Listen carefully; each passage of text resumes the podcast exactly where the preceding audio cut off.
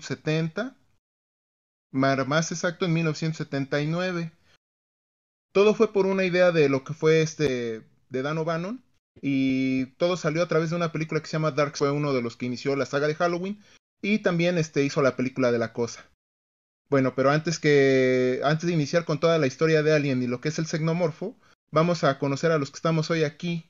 Les digo, la, ahora sí hoy no está el buen Nooster que se fue a se fue a su boda, creo, o, más bien, perdón, se fue a una boda. Él todavía no está apartado, pagado. Y vamos, el primero, nuestro amigo Martín, que está detrás de, los controles, está apoyándonos. Y aquí con nuestro amigo Alberto. Sí, mucho gusto. Mucho gusto a todos. Este, sí, soy Alberto, eh, soy el tremendísimo Mog Noen. Y pues gracias por la invitación. Este es, este es el primer podcast que me aviento. Entonces, pues espero no lo haga mal. Gracias. Una plática entre, entre cuates y pues yo igual es la primera vez que estoy, te puedo decir, como tipo anfitrión. Porque el anfitrión, como vuelvo a repetir, anda echando chelas. Y no aquí con nosotros. Pero que invitó.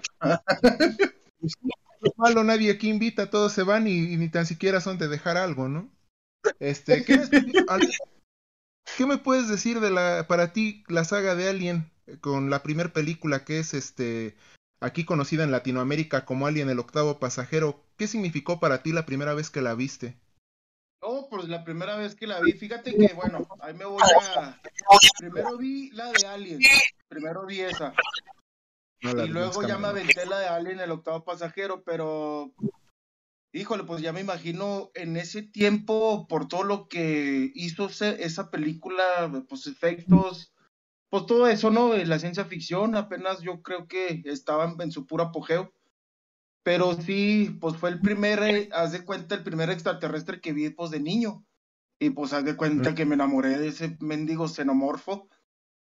Y pues sí, significó bastante en, en, mi vida porque hasta de, de chavito hacía mis guerritas en la casa y que ahí viene el xenomorfo, hermano, y ándale, mátalo. Y, o sea, sí, pues sí, sí me marcó poquillo ahí, pero se me hizo excelente y ahora que la veo ya de grande, pues ya no la veo como niño, va. Ya la veo de grande, ya, la, ya me pongo a ver más las escenas y pues sigue, sí, sigue estando igual de buena. La mera verdad, no, no le encuentro algo negativo. Yo sé que sí tiene, pero no mucho. No le encuentro algo que digas, ay, no manches. O sea, que estaba viendo de niño. Pero no, no, pues sigue siendo excelente. El mundo del alien, ah, bueno, ahí empezó el Rally Squad. Entonces, pues sí, sí me. Pues estuvo muy buena, todavía la veo y. Sí, está muy buena. Perfecto.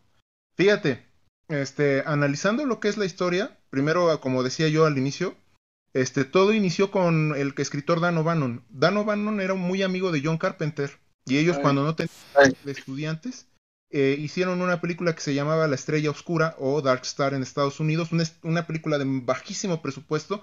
Ahora sí que el animal se parece a este que tengo aquí de plástico. era, una, era una pelota de playa, en verdad una pelota de playa, la pintaron, le pusieron sus ojos, este, su, ahora sí que todo, como tipo maquillaje, la inflaron y abajo donde estaba la superficie de la de la pelota y metieron a una persona y le pusieron dos guantes que parecían este, manos extraterrestres. Era una película que era una, parodia, precisamente hace unas semanas estuvimos hablando de Stanley Kubrick, era una parodia de Odisea 2001, Odisea 2001 del espacio de Stanley Kubrick, pero era una comedia. Eh, lamentablemente la película no, es muy, no fue muy famosa, te puedo decir por qué, eran malas actuaciones, este, ver una en una pelota de playa gigante, pues no era algo muy bueno. Entonces Dan O'Bannon este, le platica a John Carpenter, ¿sabes que Yo tengo la idea de hacer una película de extraterrestres, pero bien hecha. O sea, no es por demeritar lo que estás haciendo, hasta John Carpenter se sintió ofendido en el momento. No es por demeritar lo que estás haciendo, pero a mí la comedia no se me da. O sea, yo necesito hacer algo un poquito más crudo, y un poquito más fuerte, algo de terror se podría decir. Eh, para esa época, en los en 1960, en 1967, pues todas las películas de terror de extraterrestres, no sé, el día que la Tierra se detuvo, este, eso vino de eh, la amenaza del espacio, este, la criatura, la criatura de la Laguna Negra, todas eran películas de comedia donde tú podías ver a, lo que es al, al actor dentro de un disfraz y podrías ver hasta el cierre, ¿no? Y, lamentablemente todo eso era lo que Dan O'Bannon pues quería mm, alejarse de ello, ¿no? Entonces, cuando empieza a escribir el, el, guion de Alien, que en el momento lo llamó eh, Bestia Estelar, lo empieza a escribir en, en 1968 y, y él se da cuenta que los estudios no tenían confianza en lo que él estaba haciendo. De hecho, él sí, eh, fue a varios estudios, entre ellos Paramount y Universal, a platicarles, ¿no? La idea. Ya sabían lo que había hecho en Dark Star y como que no lo tomaban muy en serio, ¿no? Le decían, bueno, es que, pues fíjate que, que tu idea ya la hemos visto muchas veces y no estamos interesados. En esa época, pues no había ningún diseño, no había ningún xenomorfo, no había absolutamente nada. Él solo había escrito el guion y hasta ahí, ¿no? Entonces, para 1977, cuando se estrena la Guerra de las Galaxias, Fox se da cuenta que necesita en qué competir lo que es Guerra de las Galaxias.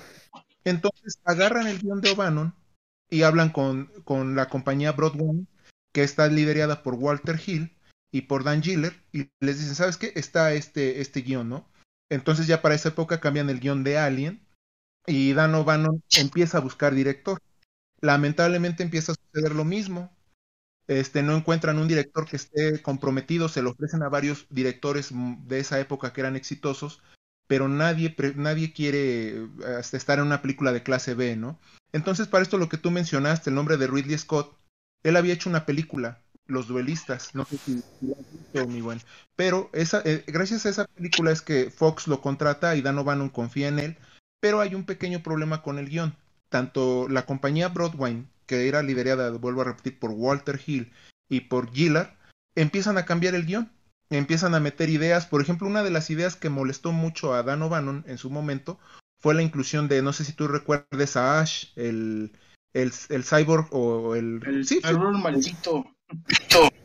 Dale, el que interpreta a Ian, que después salió en el COVID él estaba en desacuerdo con ello, ¿no? Decía es que ese personaje yo no le veo pues que esté en la, en, la escena, o sea, yo no, no, no, le veo que tenga alguna remembrancia para la película, entonces de ahí se, se, hizo un pequeño problema, pero al ver que Ridley Scott ya había aceptado que cambiaron los guiones y todo, empieza lo que es el casting.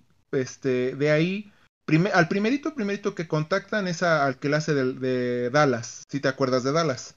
Sí, está el Tom Skerritt Tom Skerritt, exactamente. Es a uno de los primeros que, que, para hacer el casting. Y también lo que es a este eh, John Hurt, que al principio no acepta porque él ya estaba en una película. Y meten a este, que se me fue su nombre, es otro actor, Don, Don Finch, si mal no recuerdo. Pero Don Finch se enferma. Tienen que detener la producción de la película porque él se enferma. Y en ese momento eh, John Hurt ya tiene el suficiente tiempo porque la película en la que iba a participar se cancela y él ya puede participar en la película. ¿Tú qué, tú qué me puedes decir del casting? No solo lo que es John Hurt, Scarrett, este, esta la que le hace de, de, Lambert, que igual ahorita se me fue su nombre, y esta Sigourney Weaver y Ian Holm. ¿Tú qué, ¿Tú qué piensas de ese casting, mi buen? Fíjate que ese, ese casting a mí sí se me hizo que tuvo buena conexión. Todos los, todos los actores tuvieron buena conexión, o sea, se les ve, se les nota cuando un personaje a otro cuando están actuando, eh, se les nota que tienen una química machine, o sea, que me imagino que cuando estaban detrás de cámaras, yo creo que ni batallaron esos, esos personajes de que, eh, que no, que no me veas así, que tú esto, no, como que fue fluido y por eso fue, es un excelente cast, lo que es Dallas, lo que es, a mí me gustó mucho la, la Lambert, la Verónica Cartwright, porque se me, se me hacía tan, ¿cómo te diré? Tan tierna. y luego, cuando, cuando, cuando ve a Lalin así como que, ¡y pobrecita! La va a hacer garra, o sea, y pues cuando se asusta, cuando se le sale el alien a, a Kane, pues también así como que, ¡ay, cabrón! Pero no te digo, para mí sí, pues sí estuvo, el cast estuvo perfecto, yo no le encuentro nada de malo a nadie. Y al me, que me encantó, pues es este, es este Ash. Ese fue el que por sádico y mirada sádica y cuando quiere, cuando quiere ahogar a Ripley con el, con la revista, que se le ve la, la cara, se, se, nota que es un psicópata, es un androide, pues, y que no, pues no, pues no tienen sentimientos los androides. Entonces, Pues para mí sí, sí, sí, no hay, no hay defecto ninguno. La mera verdad, todo estuvo muy bien, todo, pues Ridley Scott, ya me imagino cómo dirige, o sea, no, no, no, no, ya no tengo palabras para ese, para ese cast, la mera verdad.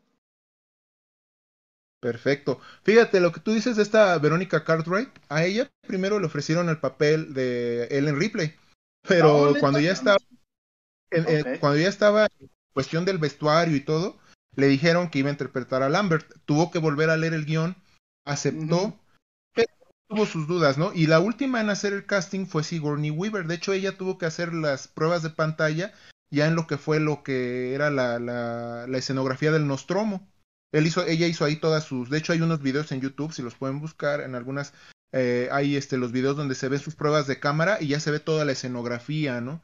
La cuestión de lo que tú dices de Ridley Scott, fíjate, Ridley Scott tiene, ahora que ya es un hombre ya mayor, tiene unas cosas muy interesantes en su fotografía. Fíjate, al ser su segunda película, siempre fue un hombre muy, vamos a decirle conflictivo, pero no necesariamente conflictivo de mala manera. Te voy a decir porque él necesitaba que, por ejemplo, en esta película se, sintiera ese ambiente de terror, suspenso y sobre todo de presión psicológica.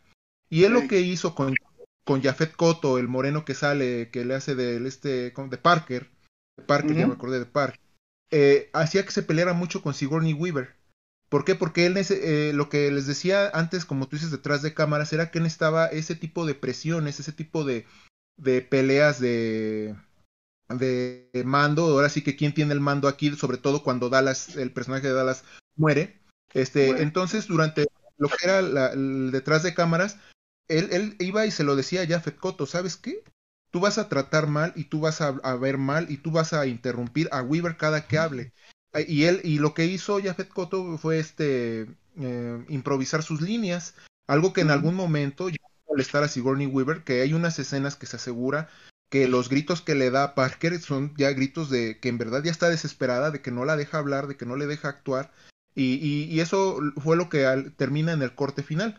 Con Vanessa Cartwright fue algo muy parecido. No sé si recuerdes la escena después de que ya tienen este el problema de Kane y la desaparición de, de Dallas, donde se pelean ambas, se pelean Lambert con esta Ripley.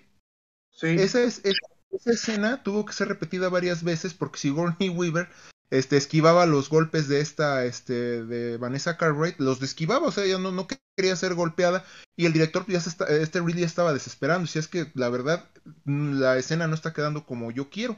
Entonces fue a hablar detrás de cámaras con esta Cartwright, le dijo, ¿qué?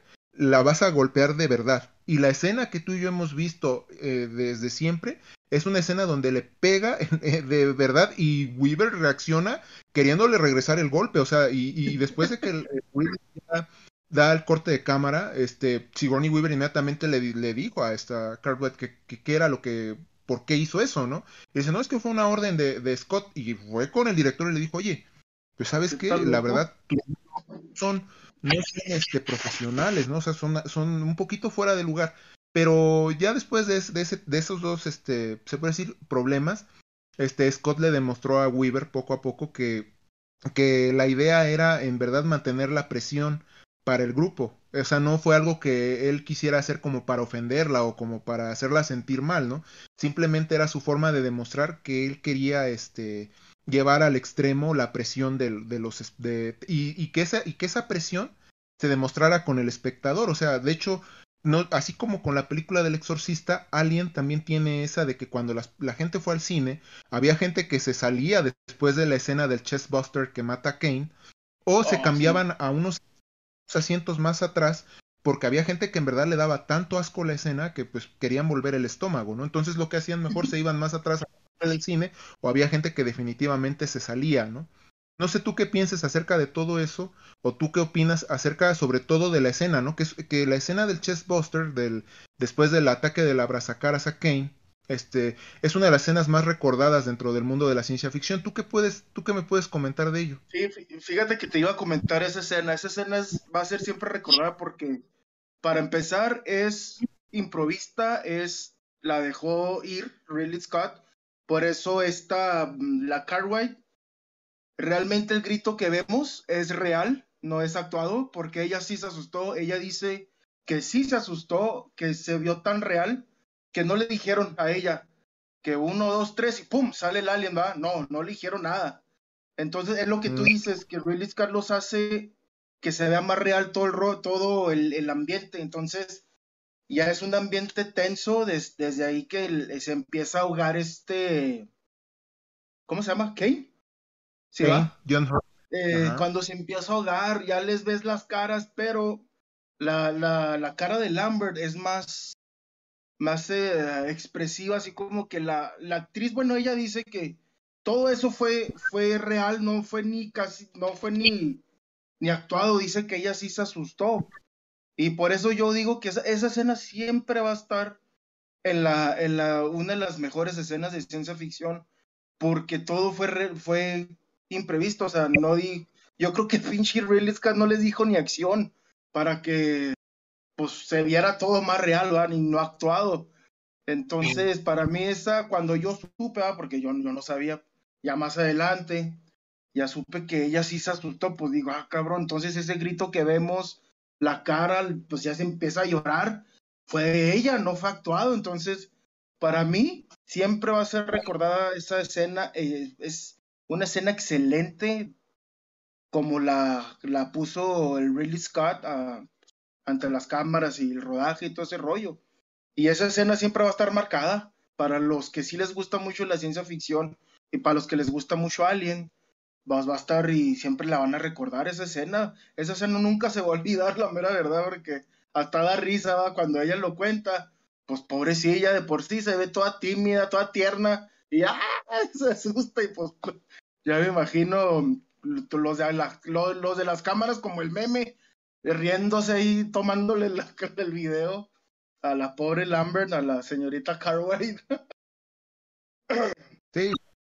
Bueno, fíjate, lo pesado ahí de esa escena, eh, lo que ellos ya tenían más o menos una idea, ¿no? Habían visto la maqueta y como todo actor tiene que ver los storyboards, pero tiene, tú tienes toda la razón, Ridley Scott ya les tenía preparadas unas cuantas sorpresas por ejemplo, la, la, bomba de sangre cuando, cuando explota el pecho de, de, John Hurt, este, era una bomba a presión tan fuerte que es como tú dices, hasta la actriz Vanessa Cartwright se cae, o sea, el grito y se cae, pero ella sigue actuando, ¿no? Llorando y todo, y, y dentro de lo que fue la escena, dentro del Alien había un, un diseñador de efectos especiales.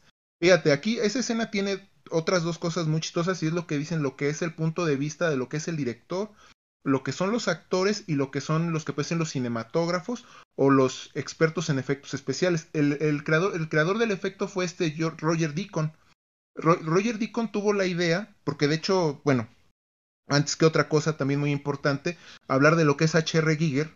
H.R. Giger es el diseñador de todo lo que es el universo Alien, pero él no tuvo tiempo de hacer el último diseño del Chestbuster, porque él se basó en un, en un diseño muy, muy grotesco de Francis Bacon, el, el chestbuster iba a ser mucho más grande, iba a ser como un tipo este gusano, pero un gusano con panza. Entonces, y con una boca gigantesca, ¿no? Entonces, eh, Ridley Scott no estuvo muy convencido con eso y cuando ya llega a la parte de la escena de, de, la explosión del Kane, él habla con este Roger, Roger Deacon y le dice, ¿sabes qué? Tienes que rediseñarlo basándote en Necronomicon 4. Necronomicon 4 es uno de los libros de arte más famosos de, de Giger. Entonces le dijo, sí, no hay ningún problema. Él llegó a los días, creo que fueron dos, tres días, y ya tenía la, el chessbuster ya hecho como lo vemos, ya tenían todo lo que era el diseño, y él, de hecho, por eso es gracioso, porque él, él, él está abajo de la mesa, él, él, ya tenía cómo se iba a hacer el efecto y todo de la rotura de la camisa de Kane. Cuando él la rompe, él, él hasta está comiendo. O sea, él, te lo juro que en, en, la edición especial del DVD, tú lo puedes ver que él está ahí comiendo y está con la de esta cosa arriba, ¿no? Y él está tragándose un sándwich. Y el que fue el, director de cinematografía, que aquí tengo el nombre, fue este Danny, Danny Van Danny Van se vomita en la escena. O sea, Danny Van que estaba atrás de, este Ridley Scott, eh, ve la escena y no se lo esperaba y había acabado de comer y vuelve el estómago a un lado y es por eso que todos los que estaban ahí en la cinematografía como que se sacaron de onda, aunque no se escucha nada porque el sonido ambiente está controlado. O sea, era lo más chistoso, ¿no? Lo que tú dices, los actores de, al lado de ahora sí que frente a la cámara reaccionando de una forma y todos los demás encargados de, de la cinematografía este, resolviendo todo desde otra perspectiva, ¿no? Que, que Ridley Scott al final cuando terminó la escena pues sí volteó a ver todo, lo, todo el desgorre que se hizo y se dio cuenta, ¿no? Aquí hay una escena que, que, va a quedar este que va a quedar para la posteridad. De hecho, otro de los eh, cinematógrafos, este Rob Koff, este quedó tan no traumado, no sé si le traumado, pero tan sorprendido que cuando terminaron de ver la escena, este, él sí le dijo a, a, a Ridley Scott, oiga, ¿cómo le vamos a hacer para presentarle esta escena a los ejecutivos?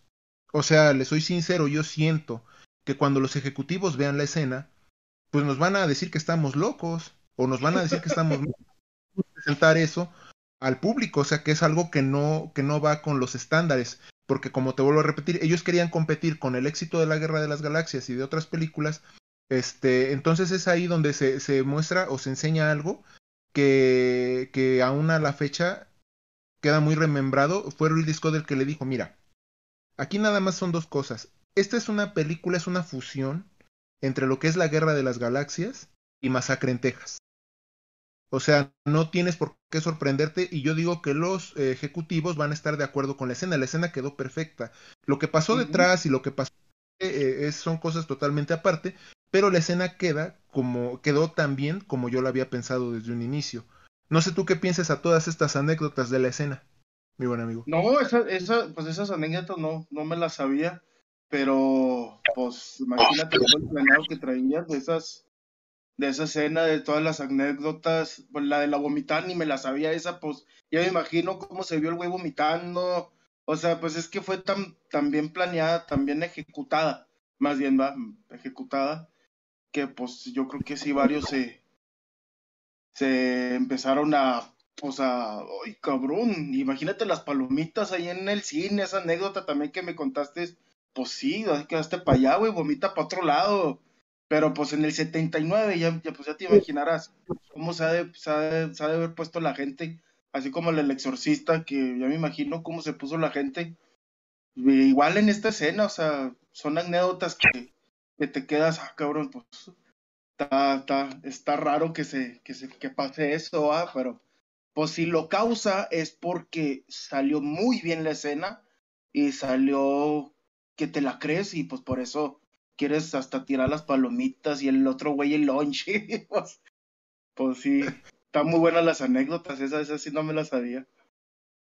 Sí, y es que la verdad, mira, lo que pasa, y creo que lo habíamos hablado en, en programas anteriores, no sé si, si, viste los programas de Depredador y de Terminator, sí, antes sí. de toda lo que es el CGI y lo que es ahora todos los efectos por computadora, los efectos prácticos, el stop motion, eran cosas que, eh, que los directores y, los eh, cinematógrafos eh, apreciaban y les daban un, un contexto tal y, y, un empeño tal, o sea, te lo puedo decir así, ¿no? El, ya después de, de, la escena del alien, del chestbuster, el, el producir al alien ya grande, al alien en su última fase, se podría decir, les tomó primero contratar a un hombre, esto, esta anécdota también es buenísima, este, uno de los directores de casting encontró a un moreno que se llamaba, sí. este... Baligi, Ay, se me fue su nombre. o algo así, ¿no? Badello Bol, Bolagi, Badello Bolagi. Bolagi, Badello, ajá. Medía como dos metros dieciocho por año. Dos, dos metros dieciocho, el joven era diseñador gráfico. Iba a un, iba, estaba en y un director de casting en serio lo vio y le dijo, oye, ¿sabes qué? Estoy haciendo una película, ¿no te interesa participar? Y pues el Bolagi dijo que no había ningún problema, ¿no? O sea que sí, que estaba bien. Entonces ahí es donde Hans Rudolf Giger empieza ya con los bocetos a hacer su traje. De hecho, el traje del alien, ya del alien mayor, este, del xenomorfo, está, está hecho a la estatura y molde de este hombre que, como dices tú, medía dos metros dieciocho y era extremadamente delgado y fíjate, sin ser actor, es lo que yo también decía de Arnold Schwarzenegger en el programa pasado, sin ser actor este Bolaji, eh, se fue a clases de tai chi y a clases de mimo para poder hacer este lo, la, los movimientos eh, lentos, este, esa manera de, de este eh, sigilosa de hacer al alien.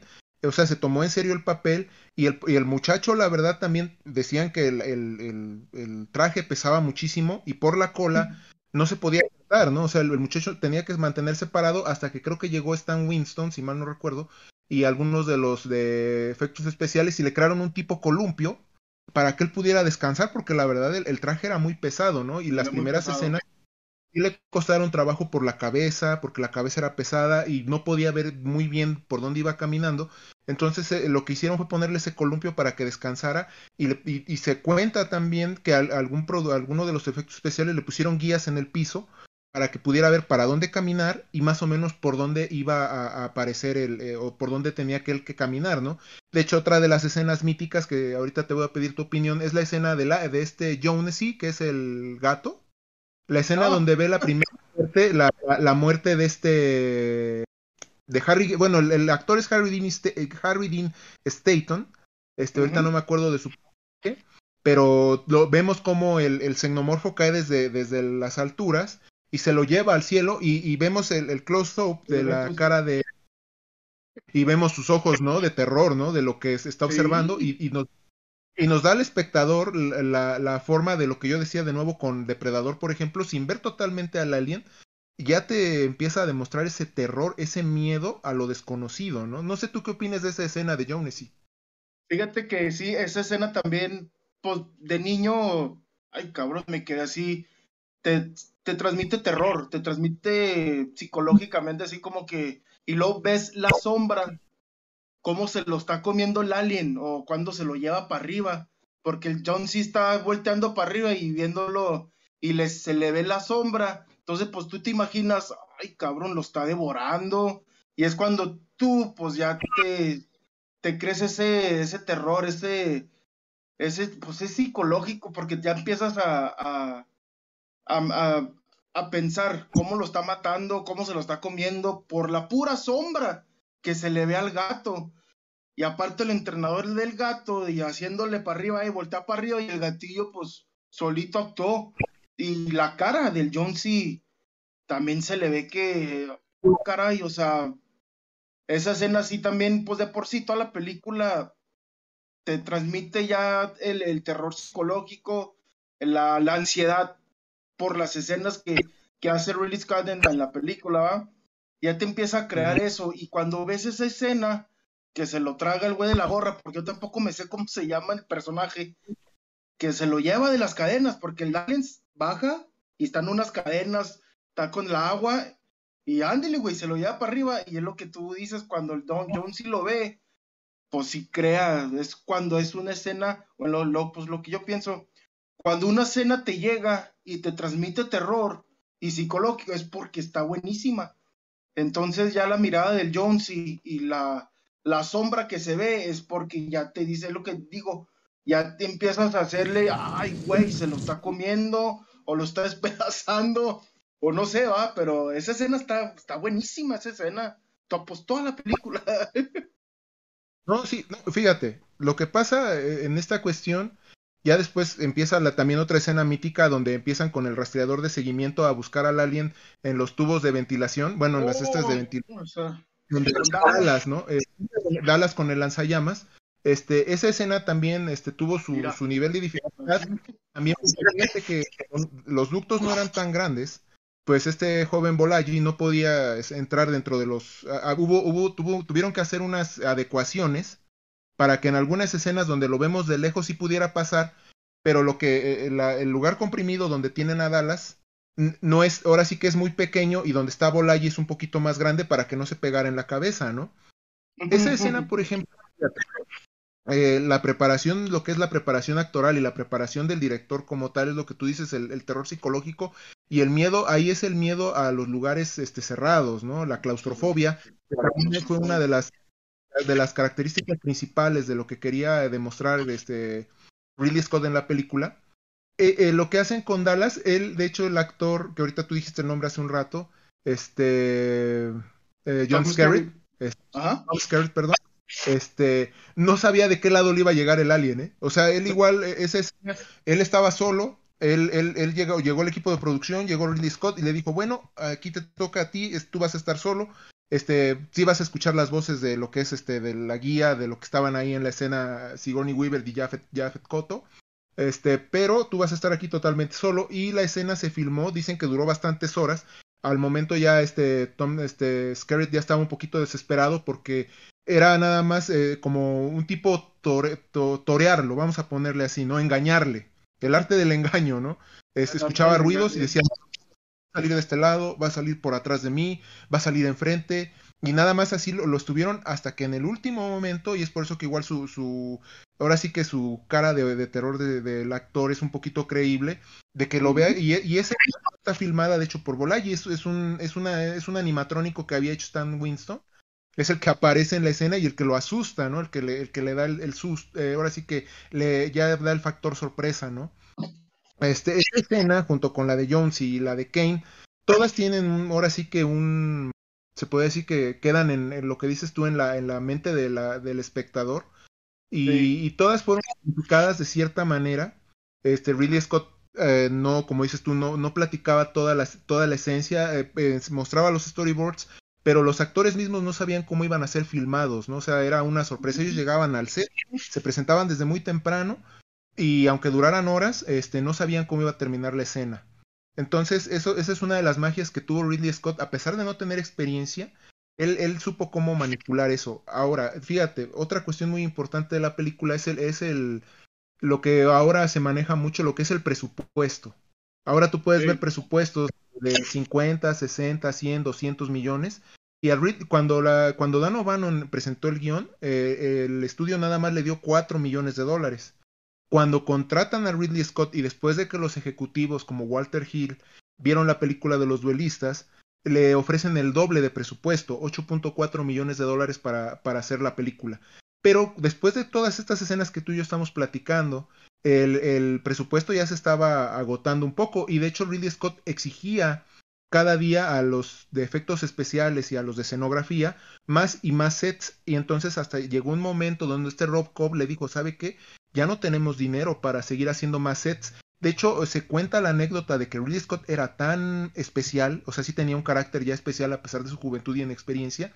La segunda unidad de dirección, de, dirigida por este Rob Cobb, este, ya habían hecho las escenas de las afueras del Nostromo, de la, escena del, planeta, donde conocen al Space Jockey y, y todo eso, y a, y a Ridley Scott no le gustaron. ¿Por qué razón no le gustaron? Algo tan simple y sencillo como el color. Él vio el ah. Nostromo, el Nostromo e, e, era de color amarillo, y él le dijo a Rob Cobb, mal, y le dijo a este Chris, Chris Dicken también, a Chris Dicken, le dijo, ¿saben qué están mal? El, el Nostromo no es de ese color. Y, y, ellos ya habían pasado semanas filmando las escenas de la llegada del Nostromo y del planeta y del Space Jockey y todo, y las tuvieron que volver a refilmar, y fue tanta la molestia que ellos no regresaron, y dijeron, ¿sabes qué? Es que nosotros no lo vamos a volver a hacer. Y les dijo, ah, perfecto, no hay ningún problema, yo las hago, o sea, no, no pasa nada, o sea, yo estoy muy metido en lo que es las escenas por parte de los actores que yo pensaba no, no meterme en las escenas de exteriores, pero perfecto, yo las hago, y él iba en las madrugadas con su equipo de producción un poquito más pequeño, pintaron el Nostromo de gris, y volvieron a hacer las escenas, volvieron a hacer de movimientos con la cámara y hasta que estuvo satisfecho ya dijo, bueno, ahora sí, aquí ya no hay ningún problema, así quiero que quede en la película. O sea, o sea, fíjate lo que es, ¿no? Los directores ya desde muy jóvenes se les notaba ese cierto aire de, se puede decir, de soberbia, pero era ese perfeccionismo que, que trataban de, de, de, empalmar en las escenas, ¿no?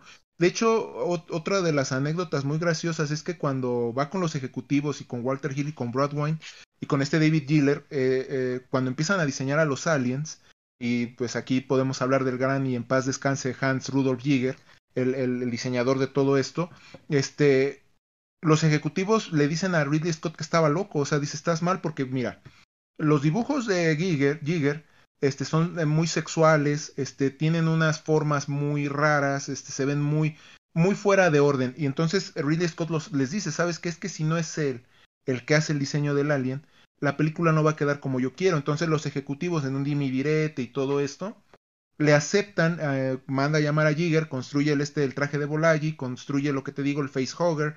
No lo voy a construir el chest boss que ya habíamos platicado, pero sí le agradece, ¿no? O sea, Jigger le agradece mucho a Scott porque le dice, es que sabes qué, siempre mi arte ha sido muy, no minimizado, es muy respetado, pero lo han criticado mucho porque es muy sexual. De hecho, si algunos buscan las imágenes de Necronomicon 3, 4 y 5 en, en, en, lo que es YouTube o en Google, este, la verdad sí tiene escenas muy fálicas, son, son, son cuestiones muy, muy de Jigger, ¿no? Demostrar la, la doble sexualidad, ver tanto un falo o ver un, una vulva. Entonces, eh, Ridley Scott le decía que no había ningún problema, que él confiaba en lo que él hacía y que su arte para él era lo que él quería plasmar para lo que era el terror y, la, y la, magnificencia del, del xenomorfo. No sé tú qué opinas de Hans Rudolf Jäger, mi amigo. Ay, ahí sí ya me agarraste en curva. no sé mucho de él, la mera verdad. Este. Pero es el que hizo Alien, ¿verdad? Me dijiste, es el traje. Él es el, es el diseñador. Bueno, lo que pasa es que él ya era un, se puede decir, un pintor. Y él ya había hecho esos, esos libros Necronomicon. Son como una manera de ver, de ver el, el lado, pues sí, puede decirse alienígena extraterrestre, pero con dotes humanos. Por eso es que en algunas partes, este, tú puedes ver en los libros, este, un, un xenomorfo o un prototipo de xenomorfo con una cara de una mujer. ¿Sabes en qué? No sé si tú con... Yo digo que si has de conocer las películas, que de hecho muchos dicen que esa película, las ideas las robaron de alguien, las películas de especies. Él, él en la película de oh, especies también... Oh, Simón él da los diseños de... Esos, dibujos sí, sí los llegué a ver, pero no sabía que eran de él, del que me acabas de decir. Pero sí son muy sexuales. Sí se ven que... Sí. Que sí está medio, pues, pues fuerte, va, se puede, se puede decir, pero se me hace que esos dibujos sí los llegué a ver.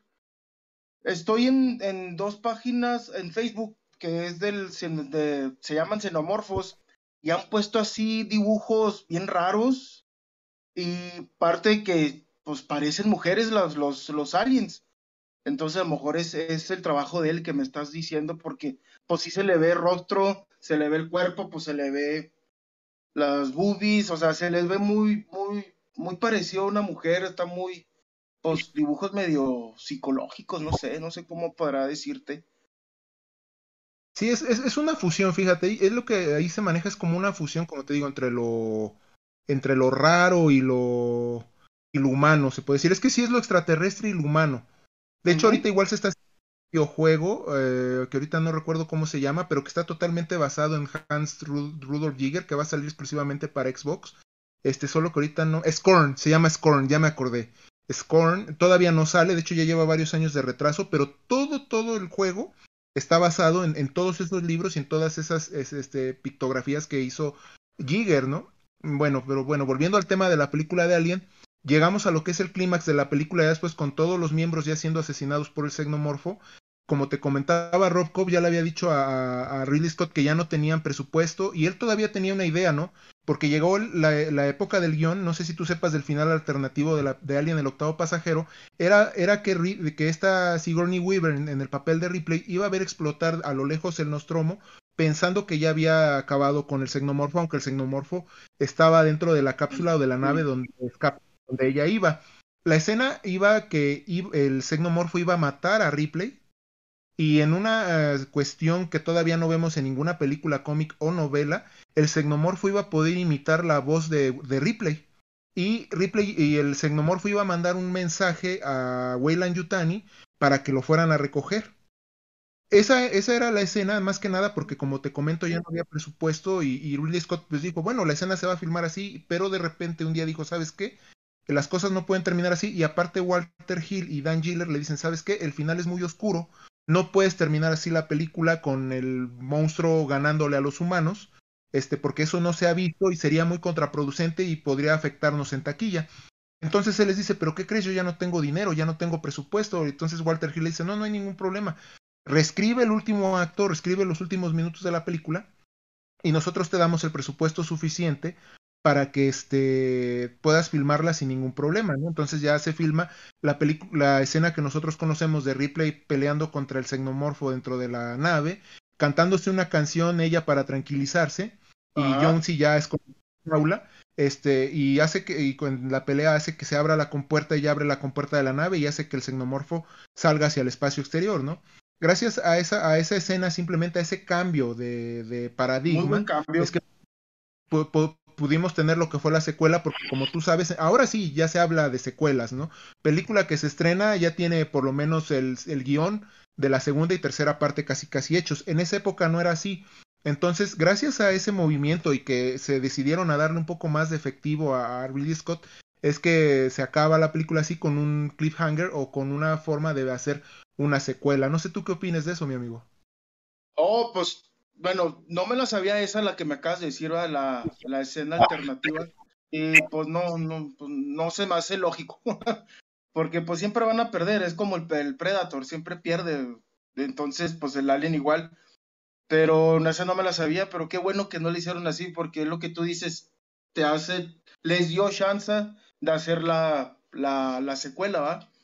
Y pues terminó bien, para mí terminó bien esa escena, la, la, cuando yo me acuerdo muy bien que estaba, cuando estaba chiquito que la vi, ves cuando Ripley se voltea y está cantando, y luego que se ve se le ve la boca abierta al alien que ya casi se la va a comer, es cuando aplana un botón.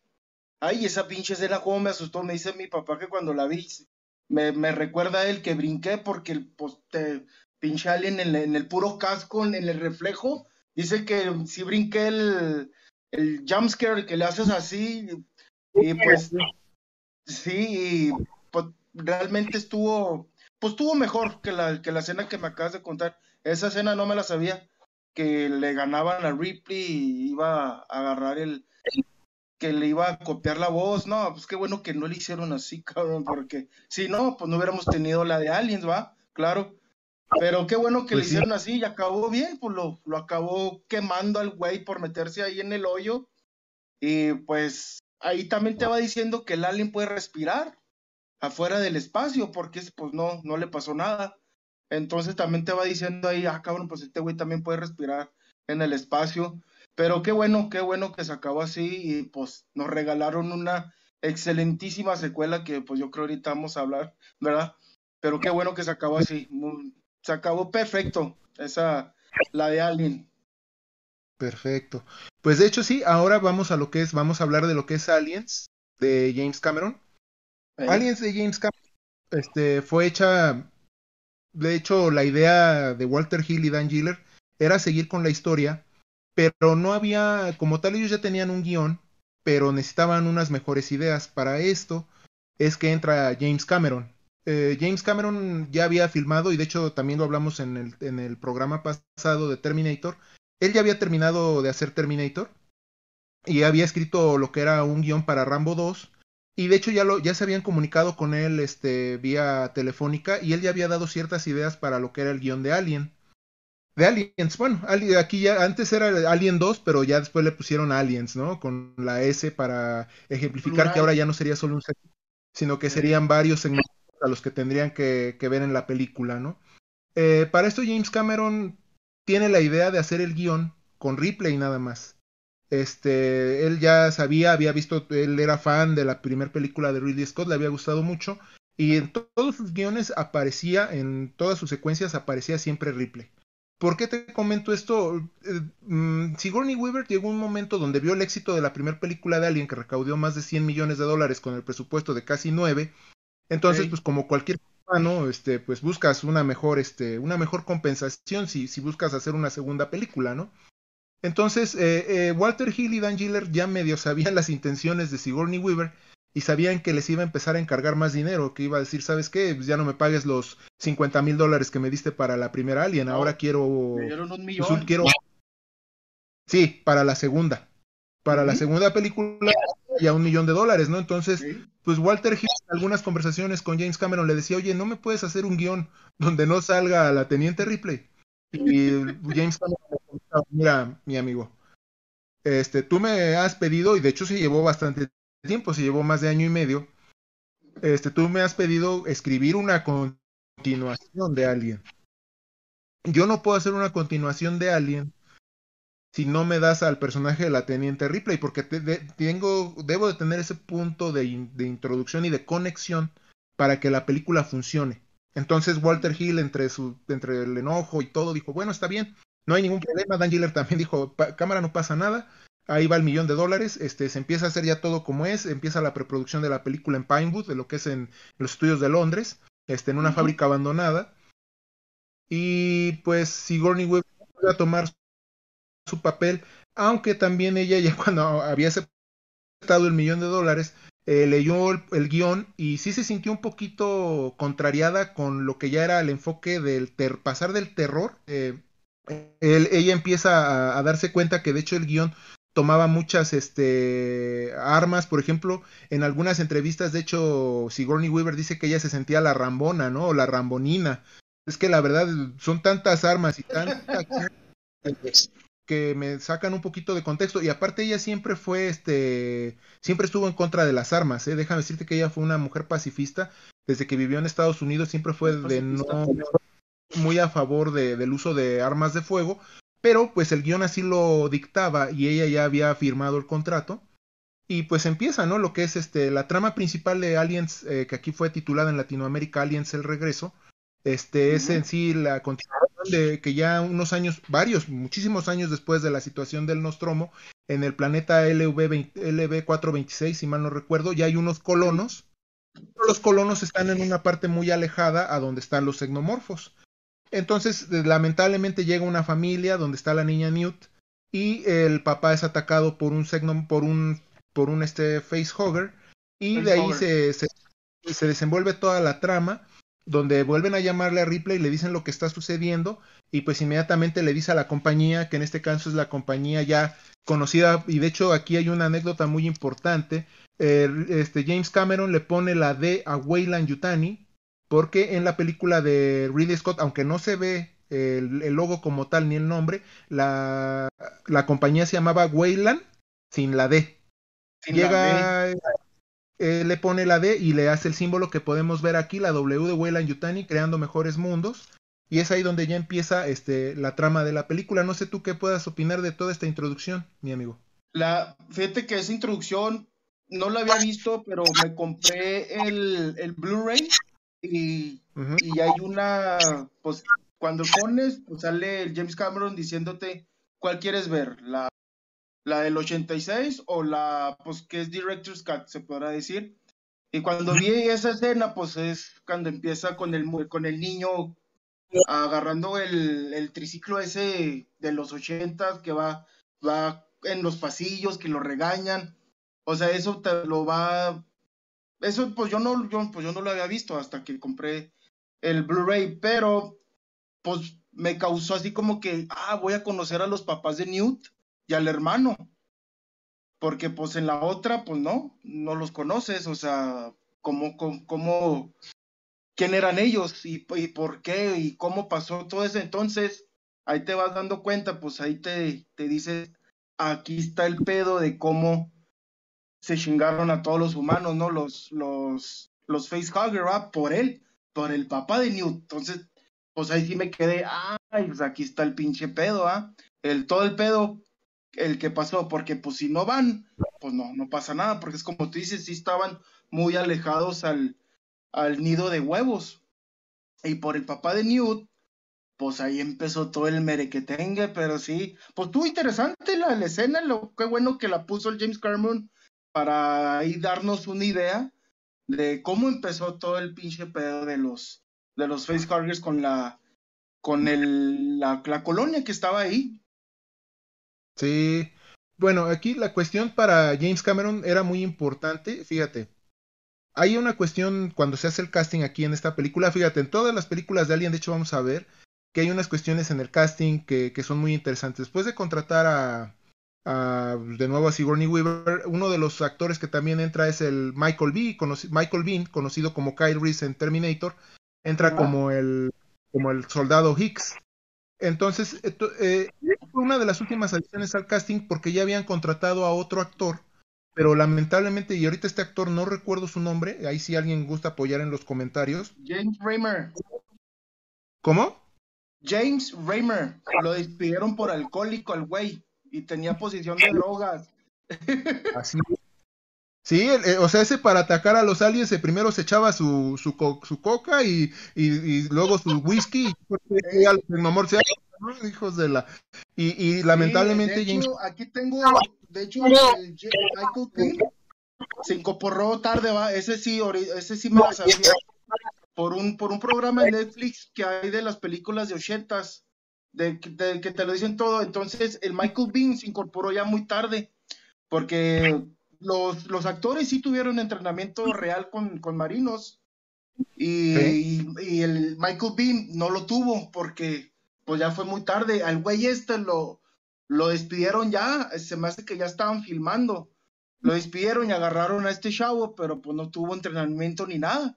porque realmente sí tuvieron entrenamiento. Y el, y el Apon, él sí es, él, bueno, en paz descansa, él sí fue sargento en Vietnam, entonces él ya traía también varias, varias zonas, el Apon, el actor se llama, y no me acuerdo, All Matthews creo, el, el Apon, eh, sí, All ah, Matthews, entonces ahí está muy interesante porque Sigourney Weaver dice que sí estaba muy bien el otro actor, pero pues por, por alcohólico y drogo, adiós, pero Michael Bean fue excelente Hicks, realmente. Sí, pues la cuestión ahí es que, fíjate, creo que todo sucede porque lo cachan. O sea, la cuestión es que James Remar lo en la movida y pues eh, fue algo pues incómodo, ¿no? Ver, ver a un actor hacer eso y pues ya estaban todos, Bill Paxton, este, Lance Henriksen, ya estaban todos en sus papeles, ya, ya habían, como dices tú, entrenado con la este, Fuerza Británica, con la Fuerza Armada Británica, estuvieron entrenando y ya, te, ya llevaban más de, ya casi llevaban el mes de filmación, y pues sí fue incómodo, pero lo tuvo que despedir. Y de hecho James Remar para no hacer el problema tan grande pues dijo que lo habían despedido por una cuestión personal y más que nada por una cuestión de agendas no ya después años muchos años después en los noventas tuvo que aceptar la realidad no tuvo que aceptar que la verdad lo habían cachado con alcohol y drogas dentro del set y que por eso James Cameron había decidido darlo de baja no para esto fíjate Michael B tuvo una cuestión ahí ya ves que de hecho para sentirse más comprometidos con con sus mismos personajes de soldados este Bill Paxton, está la clase de la gente Vázquez, este, todos tenían Ah, Janet, ajá. Este hasta sus propios este dibujos dentro de sus armaduras, ¿no? Todos les habían puesto así que los nombres de la esposa, que es un muñequito por acá. El, riesgo siempre vive, creo que era de Vázquez, ¿no? El riesgo siempre vive. Ah.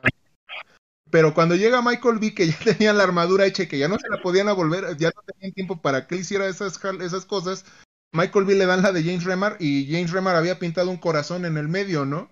Un corazón y entonces Michael B voltea a ver a James Cameron y le dice, oye, ¿quién fue el tonto o a quién se le puede ocurrir a una armadura de combate de un soldado ponerle en el centro de donde tienes el corazón una, una, una parte roja de un corazón? O sea, eso te hace más este, fácil, un blanco más fácil para quien quiera que te quiera atacar. O sea, dice la verdad, creo que ahí hubo un error, pero lamentablemente él ya no pudo, Michael ya no pudo hacer nada por cambiar la armadura, porque ya todo ya estaba hecho, ¿no? Le dijo, no, pues te aguantas. Y de hecho, si la película la ven, pasa como en la, la de Volver al Futuro.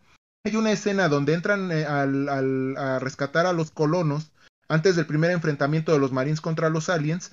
Hay una escena que está filmada y como todos están de espaldas, el que sale es James Remar y no Michael Bean, porque igual ya para, para James Cameron ya no había tiempo para filmar y aparte se iba a llevar una parte de dinero también porque había sido muy caro armar el set y ya lo habían desmantelado un poco. Entonces esa escena en, en, el, en el cuarto de edición es James Remar el que sale de espaldas, o sea que al final se puede sentir un poquito contento, aunque no se le ve la cara, sí llegó, sí llegó al corte de James Cameron, ¿no? No sé tú qué opinas de eso. Sí llegó al corte, así también eso sí me la sabía no me acuerdo en qué escena es, pero sí es en los, es en los, en donde dijiste si, pues bueno, uno, uno no, pues no se da cuenta.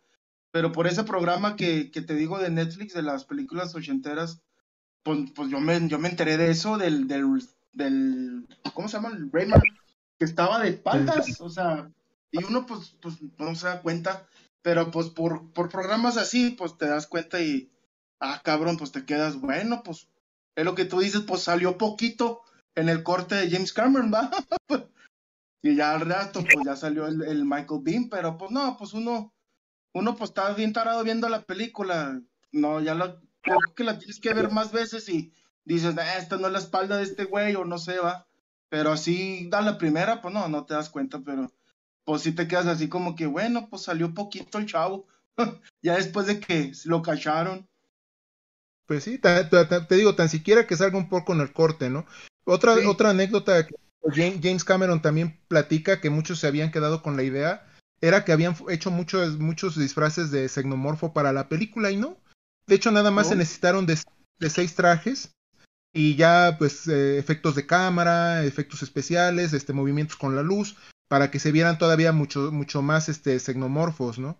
Pero en sí, nada más se hicieron seis este, lo que fueron seis disfraces para seis actores diferentes.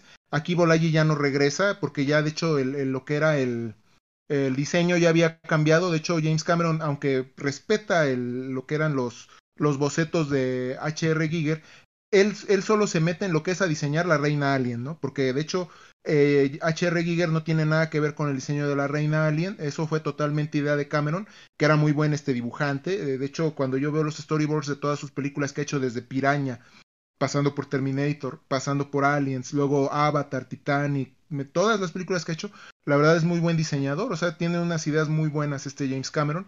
Y él solo diseña eso, le agradecen la película H.R. Giger porque no lo requiere, de hecho como, como integrante de lo que es el equipo de escenografía y creación de, de los efectos especiales o de los o de los aliens no, no lo manda a llamar, simplemente en la película menciona pues de lo que es la, pues el honor, ¿no? Y aparte de que le paguen por el uso ya de que pues los aliens como tal eran de su propiedad o el diseño de imagen, ¿no? Y para todo esto, James Cameron logra, logra filmar la película, como te decía, en los estudios Pinewood. Y, y pues te podría decir que ya después de lo que es la segunda mitad de la película, donde ya empiezan a acabar con todos y tratan de rescatar a Newt que por cierto la actriz, la esta niña que la hace de Newt jamás volvió a actuar en ninguna otra película. No, fue nada malo, ella no. quedó traumada ni mucho menos, pero simplemente ya no quiso seguir esa, esa carrera de actriz. De hecho, tengo entendido que creo que es maestra en Estados Unidos y a veces para ganar para ganarse una lanita, este va a convenciones de cómics y se encuentra con Michael Bean, con Sigourney Weaver, con Lance Henriksen, en paz descanse cuando estaba Bill Paxton este, se encuentra con todos y ahí conviven, ¿no? Pero ella ya jamás volvió a actuar y ya para lo que es el último o el ocaso de la película, el enfrentamiento entre lo que es este Sigourney Weaver y la reina alien. Esta, esta escena, fíjate, eh, yo, yo sé que aquí los espectadores y quienes nos están oyendo este, deben de estar por enterados que Sigourney Weaver fue nominada al Oscar. Fue, fue nominada al Oscar por, por su papel de la Teniente Ripley en Aliens. Aliens y la verdad queda como un, un, gran avance, ¿no? Para las películas que tú podrías ver hoy, que pueden ser consideradas blockbuster. Este, solo creo que igualado por Heath Ledger en, en El Caballero de la Noche. Este, una, que tomen en cuenta una película de acción que no está tan, que no, o sea, tú no estás acostumbrado a ver ese tipo de producciones en los Oscars. No sé tú qué opinas de eso, mi amigo. No, no, este, los Oscars nunca, nunca agarran a las películas de ciencia ficción, nunca. Por eso a mí sí me hizo algo increíble también en Star Wars, creo, que estuvo nominada Mejor Película en el 77. Y pues ya de ahí, pues lo que tú dices, ya Ripley con de ciencia ficción, o sea, te quedas así como que. Entonces, pues sí estuvo muy bueno el papel de, de Ripley. Pero ya de ahí, pues Heath Ledger, pero pues él sí lo ganó. esta Sigourney Weaver no, no, no, no lo ganó, ¿verdad? No, nomás estuvo nominada. Pero, pues, deberían de estar algunas que sí están muy buenas de ciencia ficción para los Oscars, pero pues nunca lo pelan, pinches Oscars. Por eso creo que tienen propio, ¿cómo te diré? Propias premios, ¿no? Los, los de la ciencia ficción creo. Sí, están, están los Saturn Awards, de hecho están los, los Saturn Awards pueden ser como que los más conocidos donde premian lo que es ciencia ficción y hay algunos eh, de hecho por ejemplo ahorita que está el festival de Venecia aunque también es un poquito también un poquito exagerado ellos no son tan pues sí tan tan rectos o tan cuadrados como premios de la academia no pero sí, de hecho en Estados Unidos hay como tres o cuatro y te digo sobre todo los Saturn Awards y no me acuerdo cuáles son los otros hay otros de ciencia ficción, no recuerdo cómo se llaman ellos, y creo que los hacen cerca de Los Ángeles. Este, y premian a todas las películas, y ahí, también están los que premian a las películas de horror. Pero fíjate, mm, Sigourney Weaver es que ella ya estaba, de hecho, no sé si en el documental que de Netflix, pero a mí me tocó ver en algunas ediciones especiales de, de Blu-ray. Sigourney Weaver estaba ya tan tan metida en su papel que llegó con James Cameron para la pelea final y dijo, bueno, esta es la, esta es la escena final, ¿no? Y, se sentó con ella, le enseñó los storyboards y le dijo, tú vas a pelear contra la reina xenomórfica, contra la reina alien, este, en un power loader con el, la máquina que vemos al principio donde acomodaban toda el power loader y ella le dice, bueno, estoy de acuerdo. Y cuando James Cameron le va a enseñar la secuencia de la pelea, Sigourney Weaver voltea y le dice, ¿sabes qué? No me la muestres. Este, prefiero que la reina, ataque y que yo no sepa de dónde van los golpes. Así voy a sentir más la presión de que me tengo que defender y este y, poner el máximo para poderle ganar a, la reina como tal. Y, fíjense, dentro de la escena hay una, ¿no? Queda como las, las, líneas de diálogo que dice Arnold Schwarzenegger en su película. Eh, Sigourney Weaver tiene su, su, propia frase cuando ve a la reina alien, va a salir y le dice algo de, si mal no recuerdo, es este, aléjate de ella, perra. perra. Ah, que se aleje de Newt, o sea, y es ahí donde empieza la verdadera batalla entre ellas dos, mientras este, el personaje de Bishop, interpretado por Lance Henriksen, empieza a hacer toda la, a restaurar las comunicaciones y que la nave llegue por ellos a tiempo. Es una, es una escena que te muestra todo, acción, suspenso, oh. porque es la presión de que todo está a punto de explotar y, y, el, Bishop tiene que llegar a rescatar tanto a Newt y a Ripley y, toda la escena va desde, desde ahí donde se enfrentan en la plataforma, llegando a lo que es la escena de la, de la nave, donde ya está el, Higgs este, descansando porque fue malherido durante las batallas contra los aliens. Queda Bishop y Newt y, y, este, y Ripley. Cuando tú crees que ya le ganó, que ya pudo deshacerse de la reina alien, llega la escena sorpresa donde tú puedes, o sea, creo que es una de las escenas también mejor logradas de toda la saga, y puedes ver cómo la cola de y la reina alien y deshace parte a la mitad, ¿no? Dice, ¿sabes qué? Aquí soy yo. Y Ripley la ve y dice, no, pues esta está aquí, ¿no? Y ya regresó. No, o sea, ¿tú qué, puedes, ¿tú qué nos puedes decir de esa escena? Fíjate, la escena desde que rescata a, Newt, ¿va? Con el, con, la, con el reloj, que es un, como un tipo GPS, ¿va? Desde ahí, pues ya se ve que va, va a estar tenso el pedo cuando estás viendo la película que grita Newt y Ripley lo, la escucha y sale corriendo a madre y ándale, que está en el puro, en el puro nido, ¿va?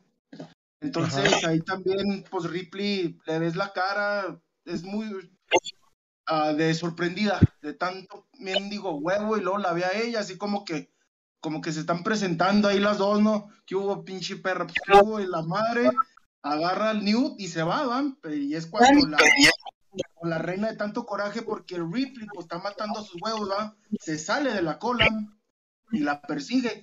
Ya cuando están en la plataforma, se ve al Ripley pues molesta con este, con Bishop, ¿va? Porque Bishop cuando se sube pues le dice pues que tuve que dar la vuelta porque están tratando.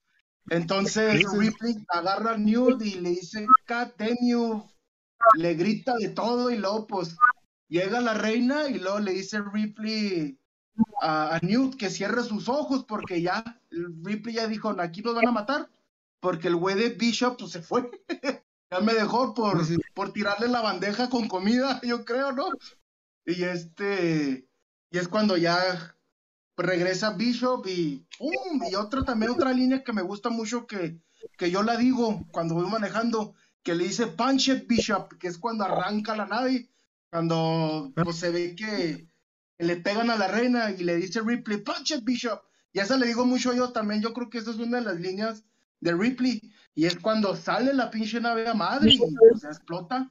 Ya cuando llega la, Zulaco, pues ya todos, oh sí, la, cancioncita que te da calma.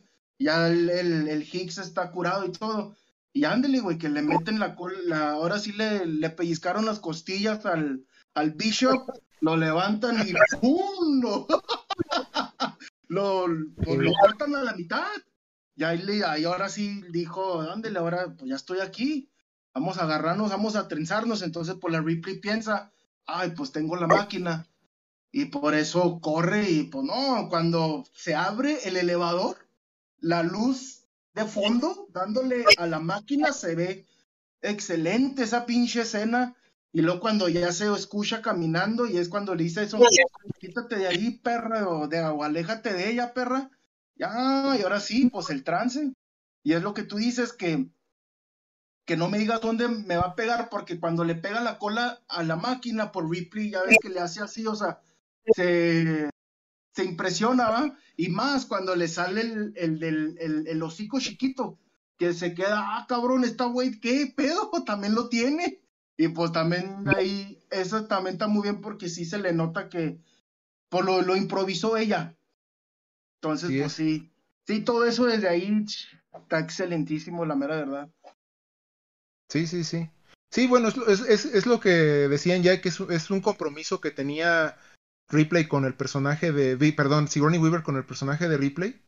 Ya, ya, ya la sentía, ¿no? O sea, ya, ya eran dos películas, ya había, ya había pasado mucho tiempo trabajando en el personaje y creo que fue un regalo que le hizo a los, a los fans tratar de comprometerse lo posible con, con su personaje y pues a todo esto llega al clímax, este, logran derrotar a la, a la reina y este, y pues como siempre, ¿no? Eh, quienes vieron, no sé si tú que dices que tienes el Blu-ray, al final de la película, si ves los créditos, todos los créditos al final hasta que transcurren, se escucha cómo se rompe un huevo de alien al final. Eh, se puede. no. De hecho, eso, eso fue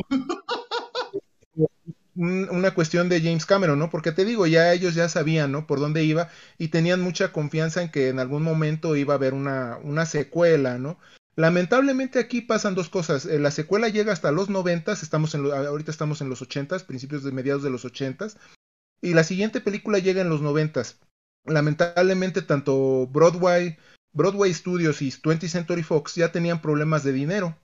Este, esta es la este, esta es la introducción perfecta para lo que es Alien 3, mejor conocida como la película más problemática jamás hecha o jamás filmada, porque tanto Walter, Hill como este, me fue de tanto Dan, Dan Gilbert, Dan Gil, Dan Gil, este, no tenían ideas. De hecho, llega Fox, llegan los ejecutivos y dicen, oye, yo necesito una tercera parte de Alien. Y ellos le decían, ves que cuate, yo ya no tengo ideas. O sea, las únicas ideas que se me vienen a la cabeza es volver a rehacer las mismas películas una y otra vez. O sea, ya se hizo todo. Ya se presentó todo, todo la, la guerra como tal. Y, en la segunda película ya este Ripley logró derrotar a la, a la reina alien que estaba en el, en el, en el, en el planeta, ¿no? Y dicen, bueno, entonces, ¿ustedes qué sugieren que se haga? Dice, pues mira, vamos a hacer esto. Si tú tienes una idea, si tú crees que hay alguien por ahí que nos puede echar la mano, o alguna persona que tenga idea de lo que, de dónde se puede ir la trama, pues adelante, ¿no? Entonces para esto Fox empieza a, a buscar este directores, y escritores. Por eso les digo que ahorita sí, de hecho voy a sacar una pequeña lista que por aquí tengo, porque fueron 18 escritores, 18 escritores, 18 guiones diferentes, los que componen, los que componen Alien 3, filmada en enero de 1991 y estrenada en el verano del 92. No voy a decir todos los nombres de todos los escritores porque de hecho muchos no quedaron acreditados por lo mismo de una rencilla que hubo con 20th Century Fox y los mismos este, guionistas.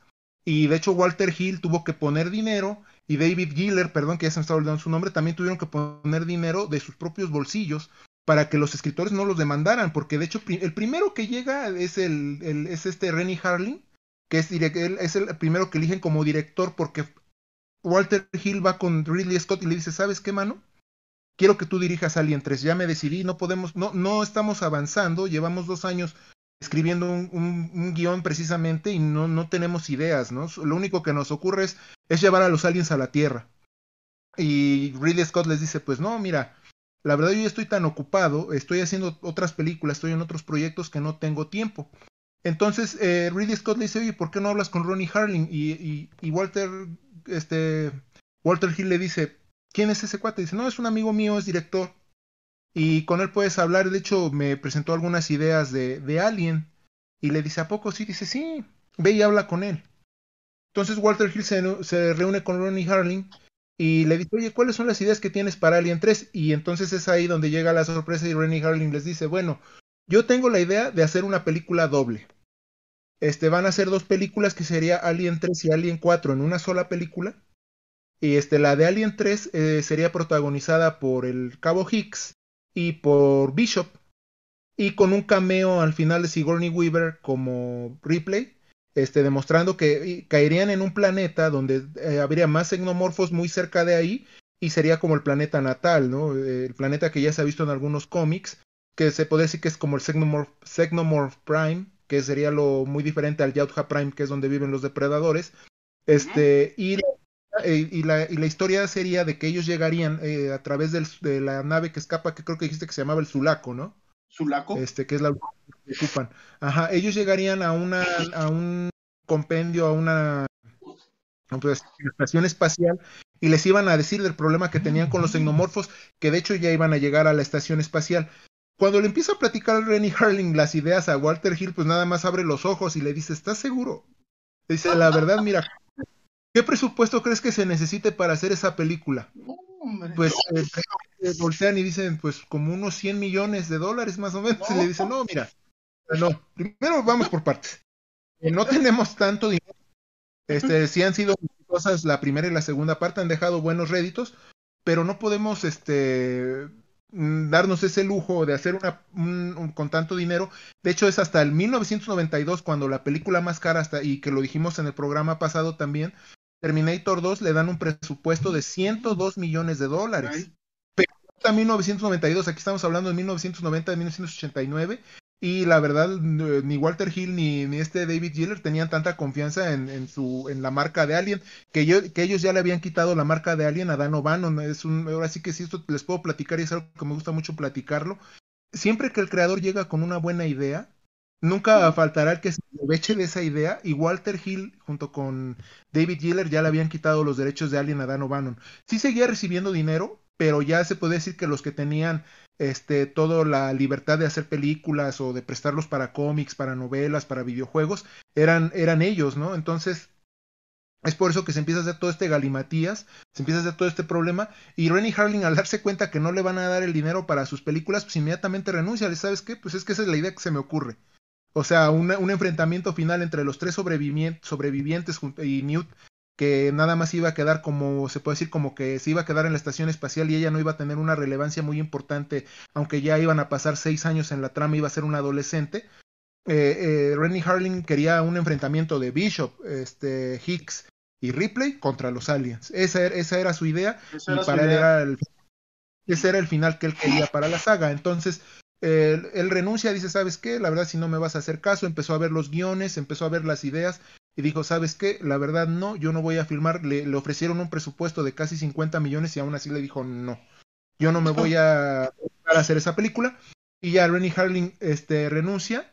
Y mm. bueno, no sé tú qué opinas de todo esto. Ese fue el primer director, porque vamos a hablar, les digo, son 18 escritores y 5 directores, pero nada más vamos a hablar de los tres principales, que fue Rennie Harling, y ahorita vamos a hablar del segundo. ¿Qué opinas tú de toda la cuestión que pasó con Harley? Que ahorita que estás, hay un director que se llama Neil, yo lo, es que lo tengo en Facebook, Neil Bookman, algo así se llama, y trae, trae una idea a él, pero hace mucho, hace como unos cinco años, él trae una idea de, de, pues de borrarla de Alien 3 y Alien 4. Él trae una idea así, y casi igual a la tuya que pues ya está, ya se recupera este Higgs, ah, está Ripley, y, pero no, no estaba Bishop. Pero ellos creo que sí llegan a la Tierra y van a un planeta aparte, va, porque les llega un comunicado que hay muchos aliens en otro planeta, pero él trae más o menos la misma idea de lo que tú me acabas de decir de, de, de no borrar tanto, tanto eso la idea de ese director que tú dices, ¿verdad? Porque sí, aquí, bueno, aquí yo no lo tenía el nombre, aquí nomás tenía cinco directores y 16 escritores, pero nunca puse los pinches nombres. Pero fíjate que, y sí o no, está buena la idea, pero para ese tiempo, pues como tú dices, mucha lana, güey, no mames. Si la Ripley ya hizo más, pues te va a pedir más feria. El Michael Beam igual, o sea, es, es mucho dinero, pero pues si hubiera agarrado un guionista un poco mejor, yo creo, no sé, a lo mejor si hubieran hecho una, una buena película Alien 3. Pero, pues no, pues tanto desmadre que traían, tanto guionistas, tanto, pues, pues no, se vuelven, es un caos, pues, hombre, porque, pues, me traes algo nuevo y lo me traes otras cosas y lo van en otros directores. Pues no, ya mejor decidanse, pero pues es lo que te digo que no, pues ahí sí puse apuntes, pero no, no tan, tan profundos, pues, porque no puse ningún nombre, nomás puse cinco directores y 16 escritores, cabrón, que, pues no manches, o sea. Pero me acordé ahorita que dijiste eso, me acordé del ese director, el Neil, Neil y algo, hasta ya trae bocetos, él pone en su Facebook ya bocetos, pone de ese pizarrón que ponen los directores y ponen sus, sus escenas, o sea, él ya trae eso, pero pues, pues ya no se le armó lo malo y Fíjate, el director que dices es Neil Blomkamp, el director de Distrito Neil Blomkamp, ajá. Distrito 9, Chapi y, eh, y la de Elysium. ¿Sabes qué es lo que pasa con esa secuela de Alien que de hecho sí se parece mucho a la de Rennie Harling? Él, él los bocetos se los presentó a, Sigourney Weaver, de hecho él, hizo esos bocetos desde antes de, Distrito 9, pero lo mismo, llegaron a la misma conclusión que para hacer esa película se necesitaban más o menos, claro, ahorita estamos hablando, cuando presentaron esa idea fue en el 2014 me parece, sí, después de estrenar, fue un poquito después porque fue después de que estrenaron Chappie. Ya cuando ya se dan cuenta que Neil Blomkamp, aunque Elysium y Chappie no tuvieron tanto éxito como Distrito 9, se dan cuenta que tiene cierta experiencia y este y, hablan con él y, le da las ideas a Sigourney Weaver, Sigourney Weaver acepta, Michael Bean acepta y Lance Henriksen, que aunque no salen los bocetos también iba a salir después, aceptan los tres actores, pero este van con Fox, que en ese tiempo ya estaba más quebrado que una garrafa de mar o de porcelana, ya estaban bien quebrados y a punto de ser comprados por Disney. Entonces les dicen, sabes que no se puede, o sea, no, no tenemos el dinero te agradecemos mucho. O sea, de hecho llegó un momento donde hasta Sigourney Weaver se ofreció a dar una gran cantidad, estamos hablando de unos 10, 15 millones, y rebajar el presupuesto, ella no cobrar tanto, este, varios actores no cobrar tanto, buscar locaciones baratas. Lo, hicieron lo posible por malbaratar y aún así Neil Blomkamp eh, se quedó con su pues con su deseo, ¿no? Que ahorita lo está, está, cumpliendo a medias porque él este, está haciendo, de hecho está en la preproducción de la nueva película del reboot de Robocop. Él va, él va a ser este, el director de la nueva película de Robocop, basándose en la primera Robocop de Paul Verhoeven. Él no va a tomar en cuenta ni la 2, ni la 3, ni, ni la serie, ni nada de lo que se hizo después. Él nada más va a tomar la 1 y él eh, esperemos que la esté filmando. De hecho, ya también está con la secuela de Distrito 9. Pero pues ya se verá. Y después de que eh, estrene estas dos, a ver si le dan chance, ¿no? Pero bueno, volviendo al de lo que es Alien 3, el siguiente director que le entra al, al desgorre, a toda esta batalla de y de yo soy mejor que tú, fue Vincent Ward. Eh, Vincent, Vincent Ward era un joven que hacía documentales en Australia. De hecho, Walter Hill lo, ve un documental de él que creo que lo estrenaron en un festival precisamente en Estados Unidos, en un festival independiente.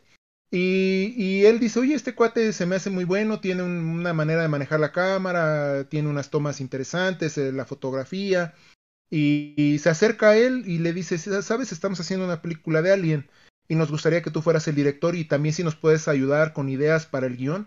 Te lo agradeceríamos, Vincent Ward, si lo buscan en internet, es un chavo eh, que en esa época, en el 90, se veía bien chavito, creo que mucho más chavito de lo que estamos ahorita nosotros, un veinteañero, ya casi entrando a los 30. Y él, pues la primera se sorprende, ¿no? Dice, ¿cómo se pueden fijar en un hombre que lleva tres documentales a cuestas? y que no son muy conocidos, que creo que nada más los conoce mi mamá y unos 10, 20 vecinos, y este último, en, un festival pequeño, este, se acercan y me dicen, ¿no? Entonces es ahí donde él dice, ok, de acuerdo, este, yo escribo el guion, este, vemos cómo le hacemos, y pues va.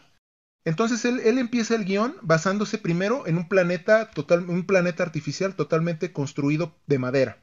Esa fue la primera idea de él, un, plan, un planeta monasterio donde vivirían varios, este, varios monjes y ahí llegaría la nave, este, ya caería y de ahí se desenvolvería la trama con Ripley despertando y el alien que llegaría, que según esto estaba incubado, según en el guion había sido incubado en Newt, hasta donde se sabe, y ya después fue modificado porque decían que, que mejor era que fuera incubado en un animal.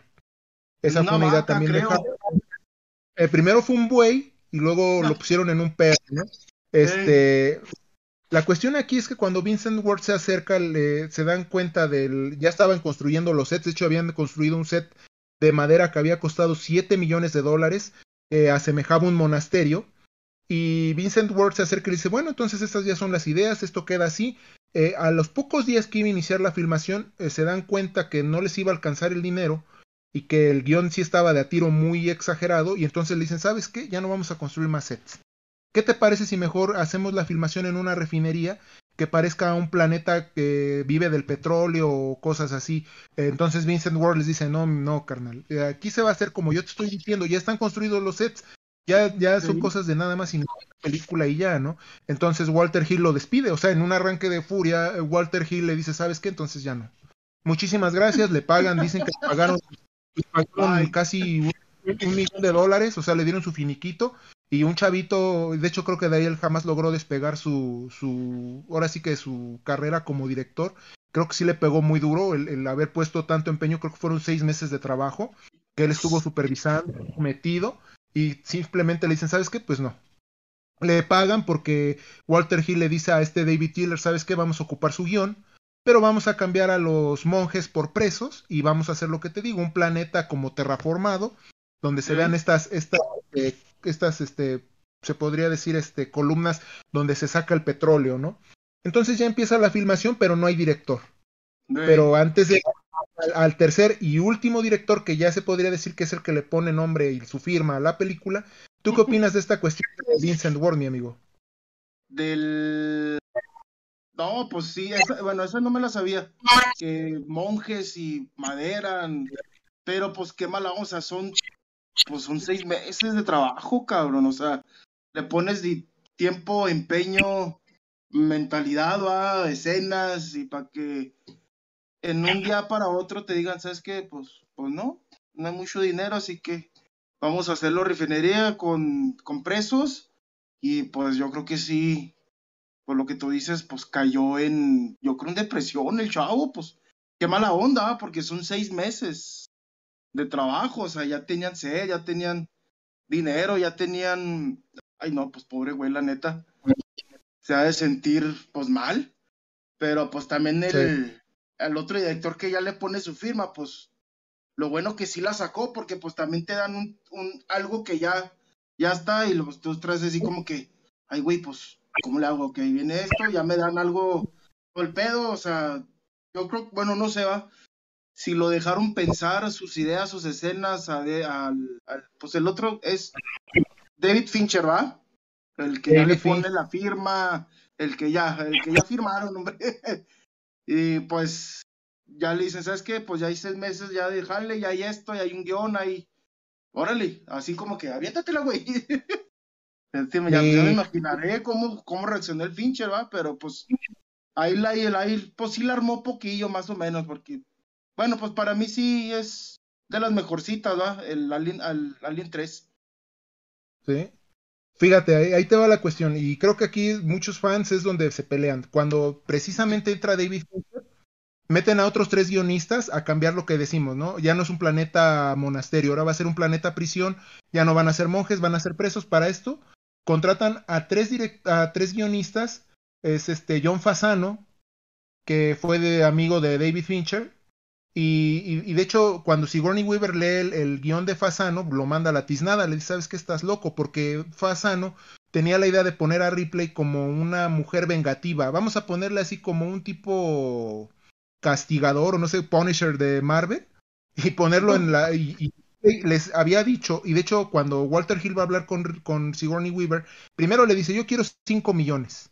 O sea, ya pasamos de un millón, ahora van a ser 5 millones.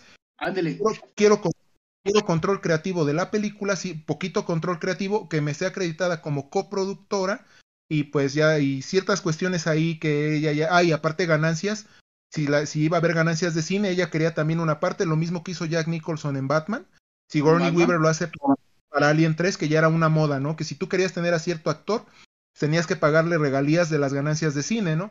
Entonces eh, despiden a John Fasano porque pues, se enoja Sigourney Weaver de lo que es este el guion de él, ya con David Fincher en cámara, y de, y de repente David Fincher se da cuenta que, que la verdad toda la razón, todo estaba hecho un desgorre, él no tenía experiencia, no, es el, no era el director del club de la pelea ni de Seven en esa época, era un chavillo que apenas se había hecho videos para Madonna, para Aerosmith, y pues el, eh, Walter Hill pensaba que lo iba a poder este, manipular, ¿no? Dijo, ¿sabes qué? Yo voy a manipular a este chavo y ya no voy a permitir que nadie este, se me ponga al brinco.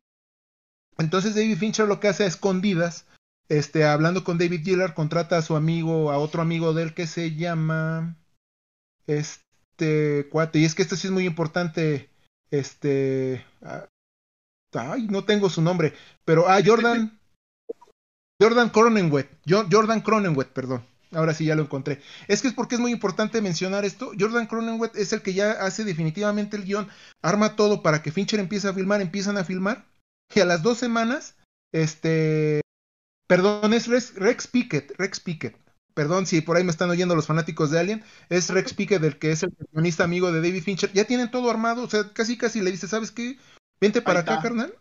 Necesito que me eches la mano porque esto está hecho un desmadre y no tenemos un guion y yo sé que tú me vas a poder ayudar. Entonces Rex Pickett va rápido, empieza a escribir, empiezan a escribir durante la filmación, o sea, David Fincher ya estaba haciendo ciertas escenas, la escena de la llegada de la nave, donde muere este Hicks, donde muere Newt, donde este, este se llevan a Bishop a, la basura, se podría decir. Y este, este, Rex Pickett empieza a escribir y ya, ¿no? Conforme iban pasando los días, ni Sigourney Weaver, ni Charles Dance, que es otro actor que sale en la película, ni Charles S. Dotton, que eran como que los principales, no sabían lo que iba a pasar con sus personajes porque el guion era escrito diario y en la mañana llegaba este Pickett a decirle a David Fincher, ¿sabes que aquí está la escena? Aquí están los storyboards y aquí está, y se tiene que filmar así. Bueno, entonces ya David Fincher se ponía a trabajar, llegaban los productores y los productores no estaban contentos y le decían a David Fincher, ¿sabes que esto que filmaste no sirve? Y decían en alguna entrevista que hizo David Fincher, dijo que le habían desechado el 60, el 60% de tu filmación. O sea, David Fincher quedó tan desesperado que Rex Pickett, su amigo, a las tres semanas renuncia. Le dice, ¿sabes qué? No, no importa que yo me desvele, no importa que no duerma, pero de todas maneras todas las ideas con las que llego me las rechazan.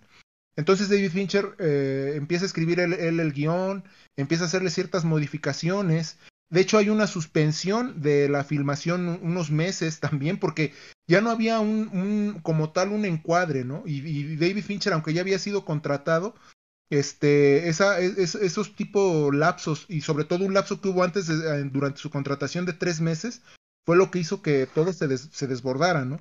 La, la, el presupuesto se queda en 50 millones, pero aún así hay mucha, hay mucha pérdida de dinero. Ese set, por ejemplo, que te platiqué de 7 millones, el monasterio de madera, lo destruyen, lo queman, lo queman, o sea, lo deshacen, lo hacen cachos. Y entonces ya David Fincher lo que dice, ¿saben qué? Vamos a hacerlo así. Este, Sigourney Weaver termina hablando con Walter Hill, con David Gillard, hacen la filmación como pueden. Y antes, dos semanas antes de terminar las filmaciones, unas tres semanas, David Fincher también, aunque no lo crean, renuncia.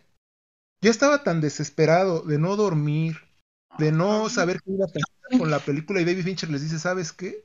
Ahí te ves, cabrón. Y llega ya y los de la los de la segunda unidad de dirección eh, llegan todos, se reúnen y se van a la sala de edición y le dice Walter Hill y David Gillard, pues ármense una película con lo que hay, carnales.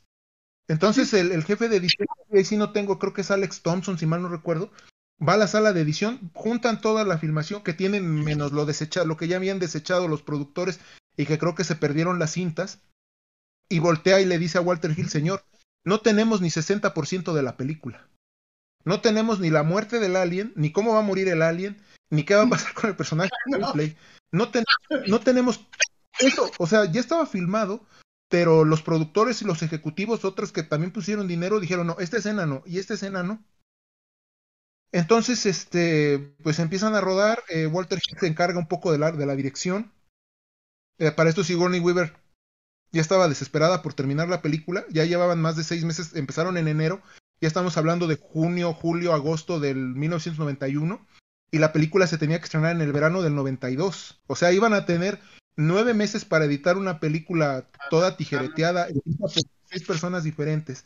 Entonces ya logran terminarla, logran hacer la escena, de todas maneras hay una, o sea, hay como un pleito, ahorita vamos a hablar de eso, de hecho, y logran terminar la película y se estrena siendo un fracaso totalmente, o sea, a pesar de que los 50 millones ahí también meten millones en lo que es la promoción.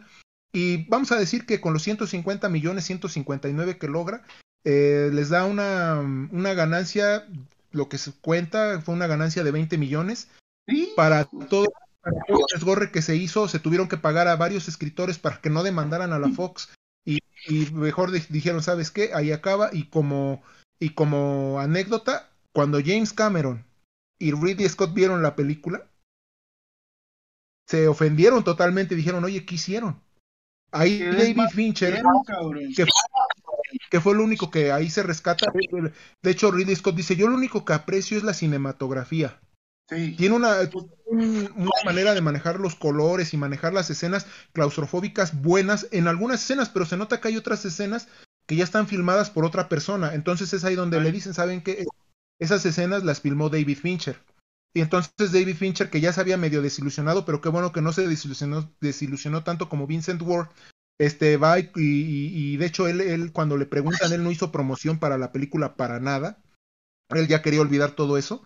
Él, este, ya después lo conocemos con la película de Seven en 1995-1996, que es un boom y es un hitazo y la historia es buenísima.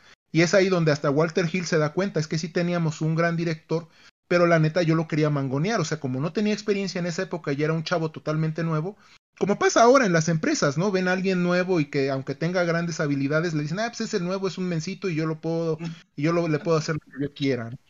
Entonces, lamentablemente eso es lo que hace que Alien 3 fracase totalmente. No sé tú qué opinas de esto, mi amigo. No, pues bueno, realmente en lo personal, mm, no, pues no, no me gustó para nada y pues sabiendo ya lo que ya todas las anécdotas que me acabas de contar, pues ahí está el, ahí está el problema de la película, el por qué no, no tuvo ese éxito. Yo creo que sí decepcionó al 80% de los fans de, del seno.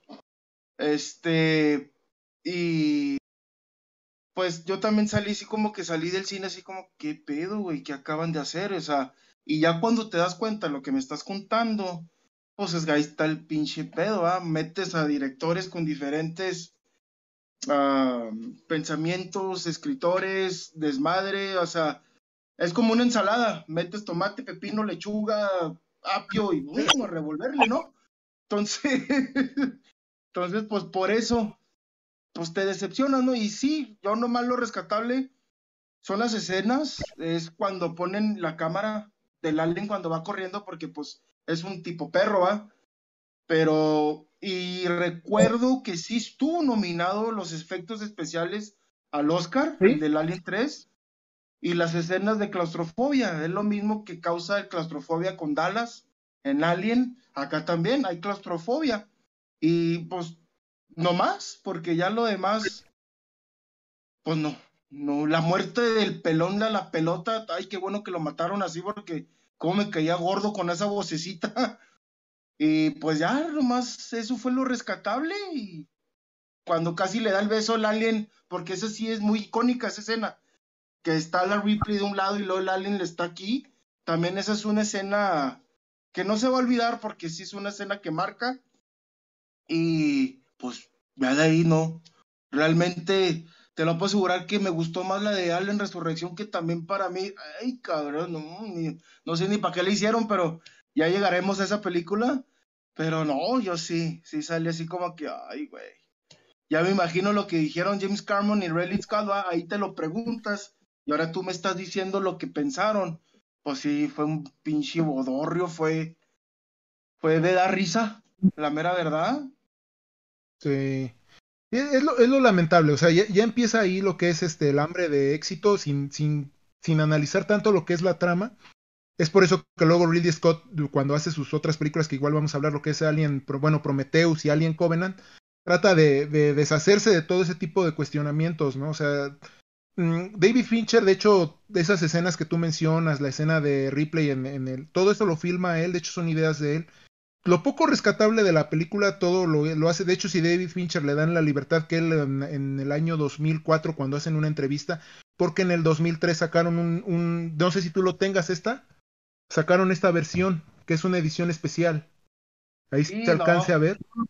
Es este, esta edición yo la compré, eh, acá espero no echar mucha promoción. Cuando yo fui más morrillo en por el 2012 en, en una bodega acá de esas de autoservicio, 29 eh, pesitos esta edición especial de dos discos de Alien 3, donde, fíjate lo donde dice, del director del Club de la Pelea y Seven, o sea, nada más ahí sí, ahora sí le ponen bien de quién es la película. Y te voy a decir una anécdota de todo esto, cuando en el 2003 empiezan a armar esta, esta, este, pues esta nueva edición como tal, para acercarla a la visión de David Fincher, que era lo que muchos fanáticos querían, van con él y le dicen, oiga señor, no sé si usted nos quiere ayudar a, meterse a la sala de metraje y edición para poder hacer este, la película y David Fincher voltea y les dice, ¿estás seguro, güey? Después de todo lo que me hicieron 10 años, tú yo voy a regresar 12 años después a terminar lo que no me dejaron terminar. De todas maneras, no la pude terminar, o sea, las ideas no están bien.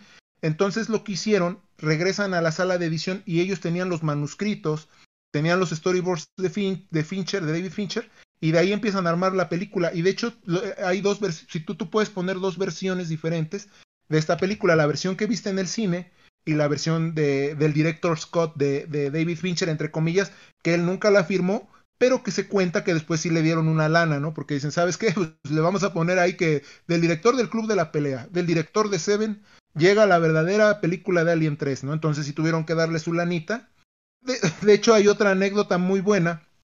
Uno de los que sí lo iba a demandar a, a Fox por lo que hicieron con Alien 3 fue este, este, el cabo Hicks, este Michael B. los iba a demandar. Sí, porque como él ya no iba a salir en la película, le dolió mucho que su muerte fuera, ahora sí que ah, fuera de cámara, y él sí, sí se molestó, y más porque le dijeron que iban a ocupar un muñeco para hacer su cadáver. Entonces lo que decidieron es mejor explotarle la cabeza. Quienes recuerden, pues en, en la escena donde encuentran allá a Hicks en la nave, su cabeza está totalmente explotada. Pero eh, eh para hacer una remembranza en la computadora del planeta prisión, usan una fotografía del actor Michael B. mencionando ahí al cabo Hicks. Pues bueno, para que no hubiera problemas, le pagaron a, Michael B. Le pagaron 800 mil dólares solo por el uso de la fotografía. O sea, le dijeron, mira, no, vamos a la foto. Pues págame lo que me pagaron en Alien 2. ¿Cuánto te pagaron? 800 mil dólares. Ah, pues aquí están.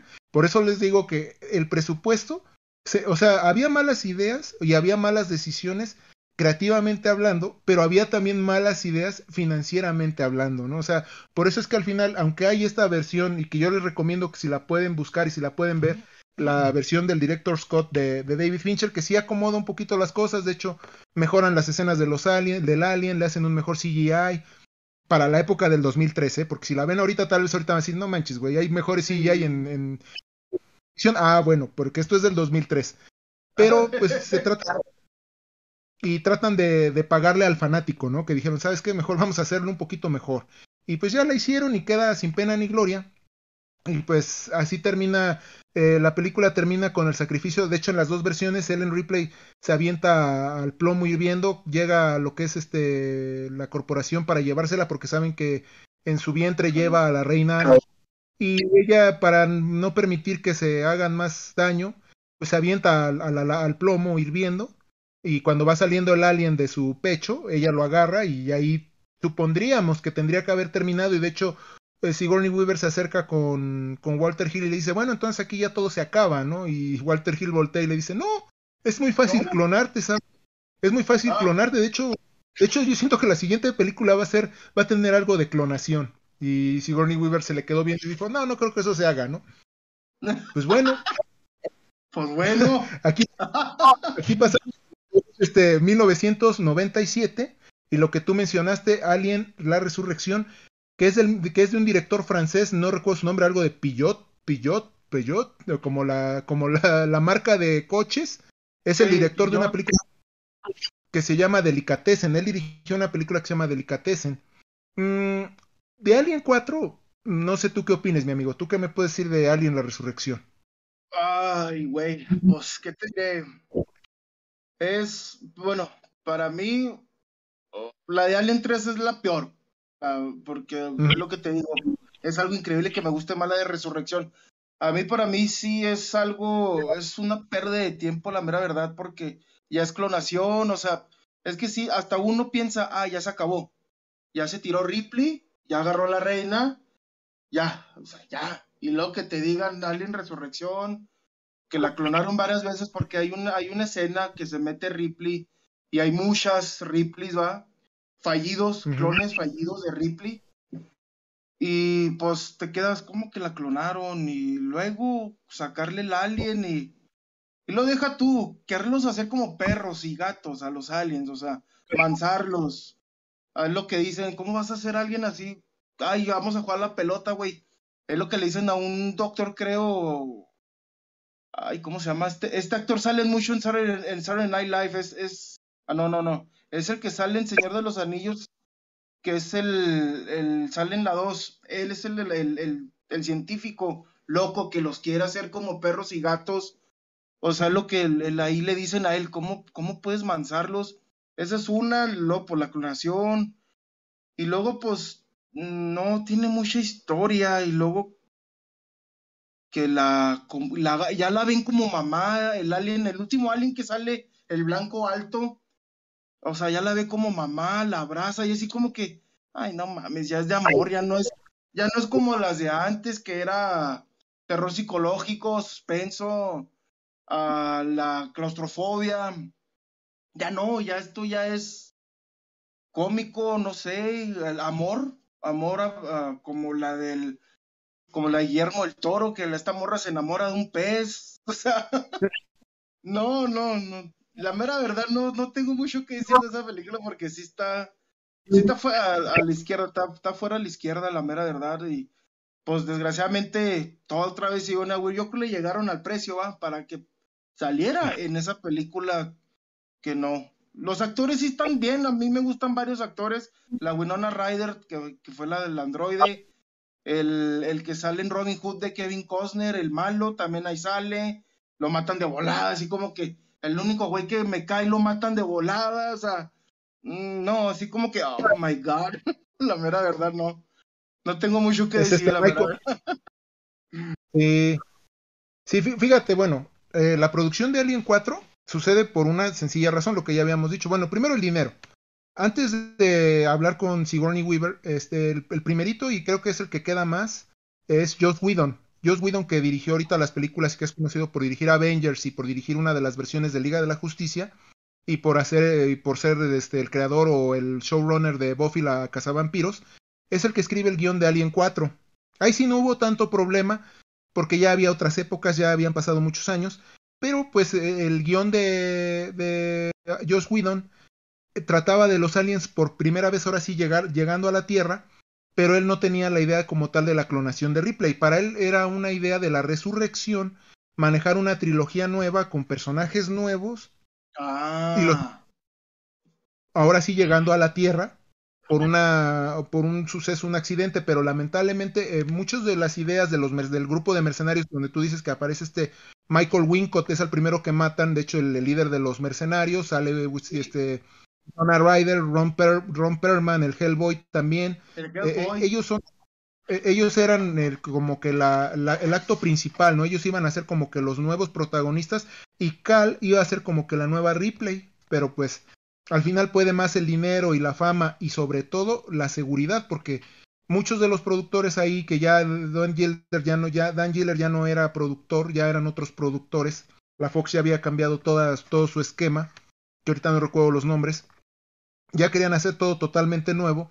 Entonces, para seguridad, mandan llamar a Sigourney Weaver, este, agarran el, el, guion de Joss Whedon, este, nada más eliminan las escenas de la Tierra, todo lo dejan otra vez en el, en el planeta Tierra y digo en la, en la nave y con el adiestramiento de los aliens como arma biológica y que todo se sale de control dentro de la nave, ¿no?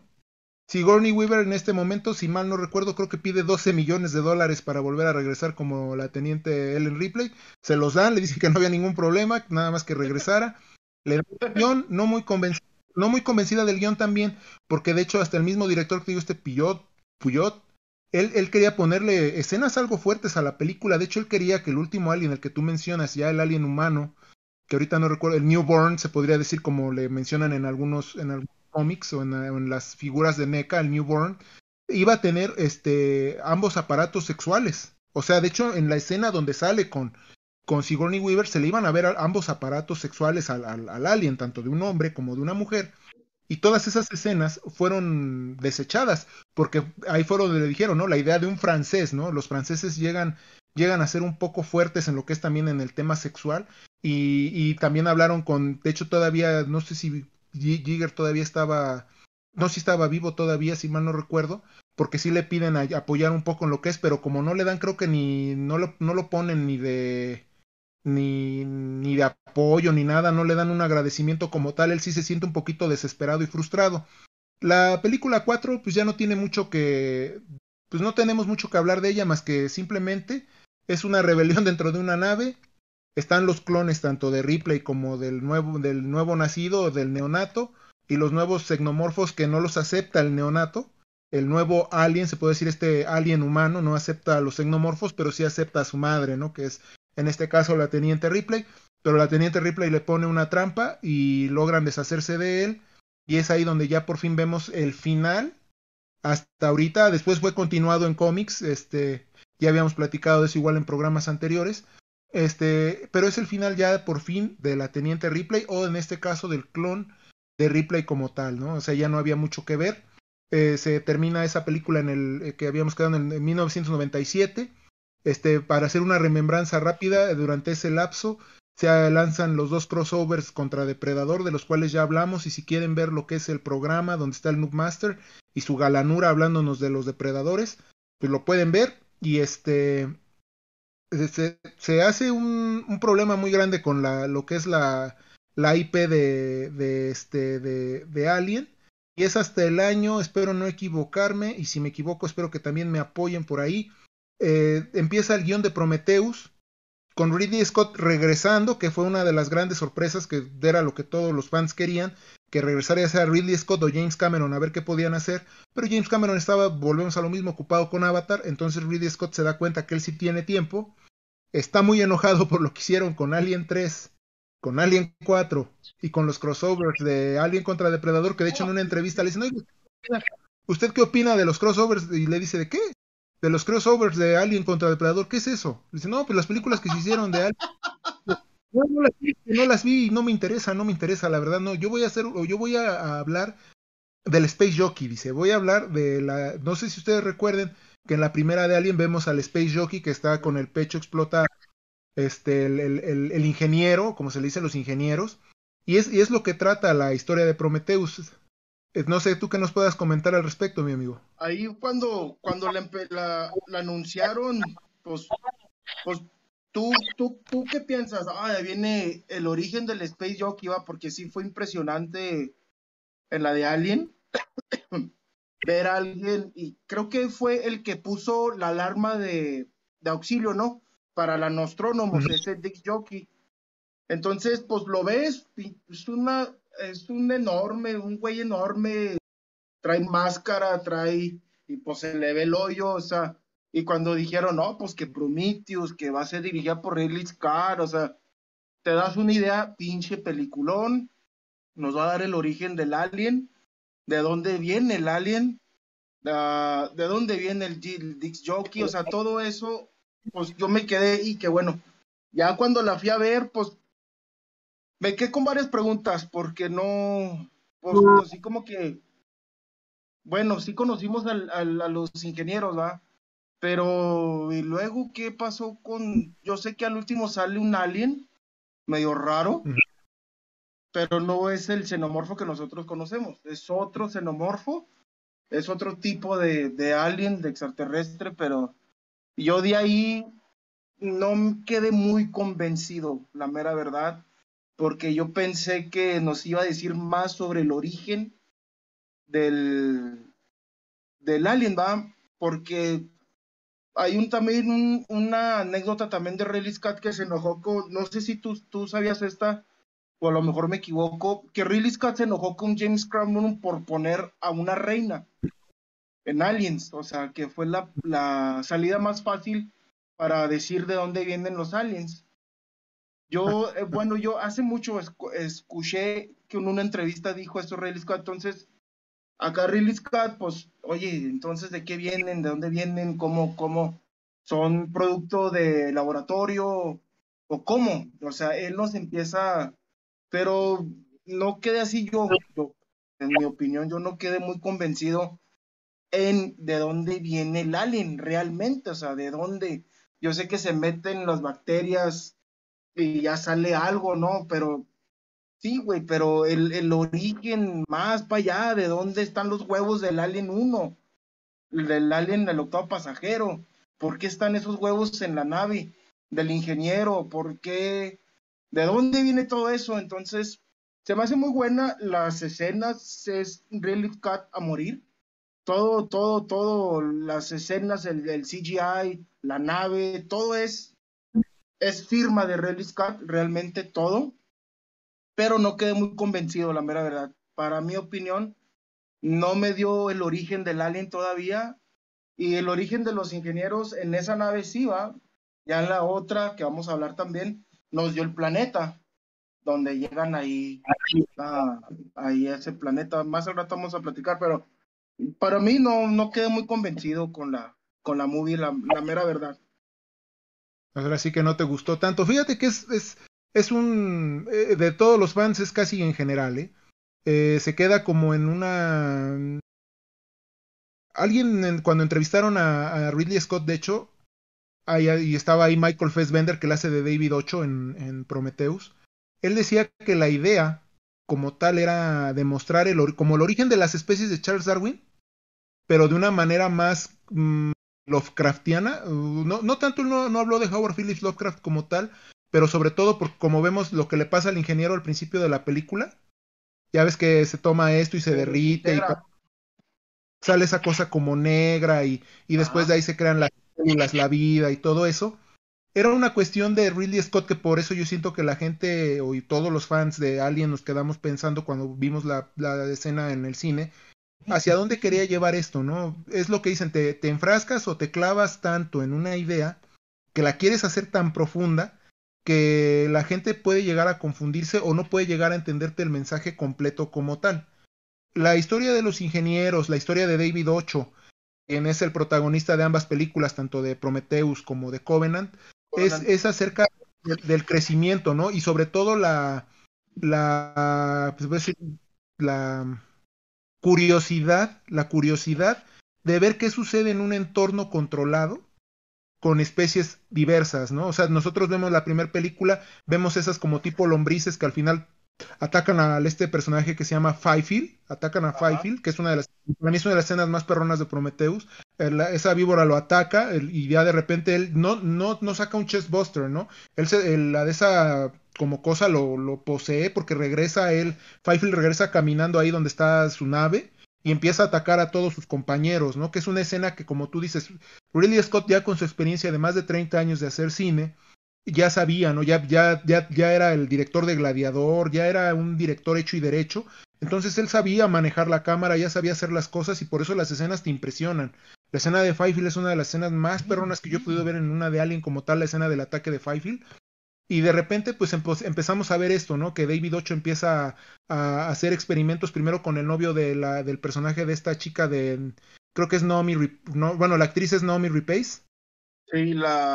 la Shaw, algo así, Capitán Shaw, algo así se llama el personaje. Así es, y primero contagia al novio, y el novio tiene relaciones con ella, y le, y le impregna algo, ¿no? Que es lo que David Ocho estaba buscando. O sea, David Ocho estaba viendo la forma de que ese líquido negro, que es el que vemos, este, empiece a dar vida a, a, otro, a otro, a otro sistema, ahora sí que a otro ser viviente como tal, ¿no? Una escena que también para muchos de los fans puede ser recordada, la escena donde la misma, esta actriz se saca el alien, ¿no? O sea, empieza a hacerse su propia, ahora sí que empieza a hacerse su, su propia, este, ¿cómo se podría decir? Cesárea, su propia cesárea, ¿no? Una escena que sí se siente medio impresionante y está muy bien lograda, tanto la actriz se me tanto y el monstruo que vemos ahí ese tentacular, por eso les digo que sí toma ciertas, sí sí se ve cierto ambiente Lovecraftiano por ahí, pero en verdad es algo es algo impresionante ver a, la actriz ahí ya desesperada por querer salirse del, de, este problema, ver a esa Charlize Theron y a este también, quiero que también sale Idris Elba, que la verdad quedan como... La, la, verdad, fíjate, siendo grandes actores que son los dos, tanto Charlize Theron como Idris Elba, se quedan muy a, se quedan muy a la orilla, ¿no? O sea, tú, tú, hubieras esperado otro tipo de desenlaces para ambos. De hecho, la muerte de Charlize Theron se me hace muy, muy, muy tonta que la aplaste la cosa esta, la nave, y que no se haga así a un lado, ¿no? O sea, es fácil hacerse así a un lado y que si ves que va, que va rodando eso, pues simplemente en lugar de caminar recto, pues te vas hacia un lado, ¿no? Dices, pues ya, y no basta. Pero al final son, son cuestiones del guion y cuestiones que uno debe de respetar del, del, este, del director, ¿no? Entonces esa película queda, queda en, esa, en esa mitad de querer explicar lo que no se puede explicar o explica además y todos los fans y la misma y la gente que no es fan, la gente que simplemente fue, pues al final no supo lo que vio, ¿no? Tuviste la escena final donde el, ingeniero sale, este, se junta el ese pulpo ese calamar gigante con él, y de repente del ingeniero aparece un proto-alien, vamos a, vamos a llamarle así, un proto-alien. Un prototipo, proto-alien.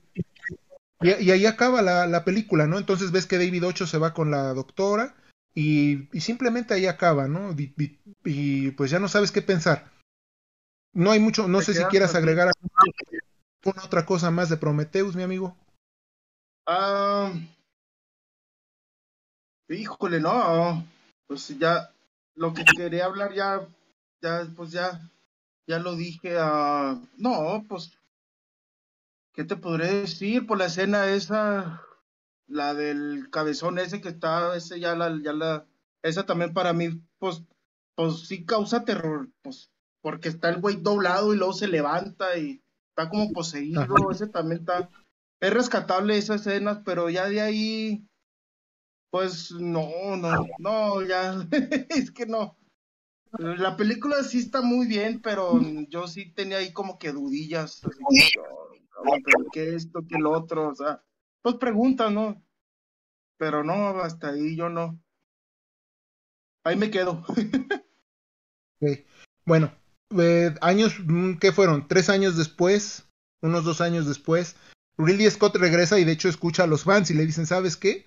No salió el alien. Y pues él les comenta, bueno, la, la, la, película no se llama Alien, la película se llama Prometheus. Y entonces de ahí se empieza a hacer este tipo de cuestiones ellos tenían el guion de Covenant, de la nave Covenant, o sea, todo eso, pero no tenía el, nombre, el, subtítulo o título Alien. Entonces ya de ahí lo presionan tanto que dice, ok, ok, ok, vamos a ver ahora sí el origen. Él se da cuenta, ¿no? Se da cuenta de que la gente está más hambrienta por, por querer ver a los, a los personajes que ya conocen, a los aliens como tal, que ver este, todo lo que mostró de los ingenieros, ¿no? Aún así, él intenta seguir con la trama, ya de una manera un poquito falsa, porque de hecho no regresa esta actriz, te digo, no sé si es Nomi Rapace, Nomi Rapace, ya no regresa como la doctora, solo regresa Michael Fassbender como David Ocho y hace un doble papel como el otro androide que creo que si mal no recuerdo se llamaba Walter, porque yo nada más la vi una vez, muchachos. La, la verdad no la vi más de una vez, no, me gustó mucho la película, de hecho a mí Prometheus me gusta, a secas, pero no así como para, ay, sí la voy a ver 20 veces, no. Este, y Covenant solo, Covenant solo la fui a ver una vez al cine y, ahí murió, ¿no? Entonces, eh, aquí empezamos a ver lo, de, lo mismo de siempre, ¿no? Van en una nave, van hacia un nuevo planeta, este, va una nueva doctora que se apellida Daniels y em, algo le pasa a su esposo que muere, el esposo de Daniels muere. ¿Mm? Es James Franco. Ah, sí.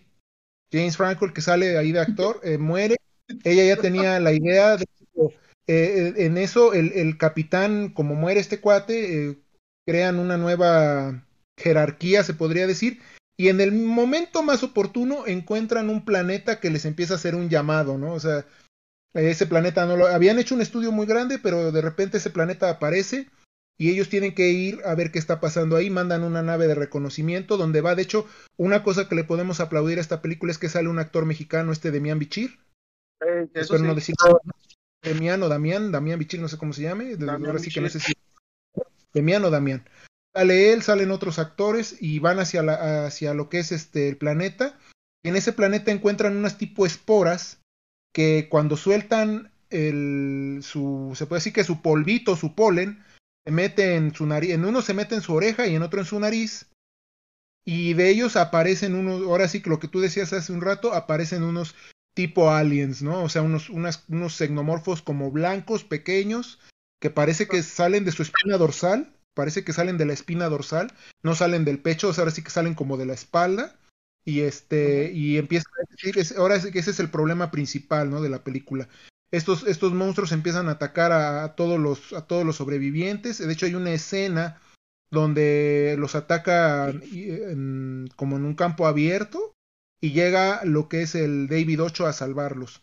Hasta ahí no sé tú qué me puedas hablar de la película. Fíjate que yo también nomás la vi, la vi en el cine, nomás porque no, pues sí dije, vamos a ver, vamos a, a darle otra chance, ¿no? Al Ridley Scott, pero pues nomás la vi una vez porque pues es lo mismo, un llamado a un planeta, como la de Alien, el octavo pasajero pasa lo mismo, un llamado a un planeta, ahí van, y hay problemas. Aquí también que es lo mismo, o sea, es, se puede respirar en ese planeta, llegan, y pues es lo que tú dices, ¿no? Que tocan el tipo maíz y se mete, y así como que, ok, pues fue, para mí fue forzado meter al alien porque Ridley Scott pues tuvo que escuchar al fan, ¿no?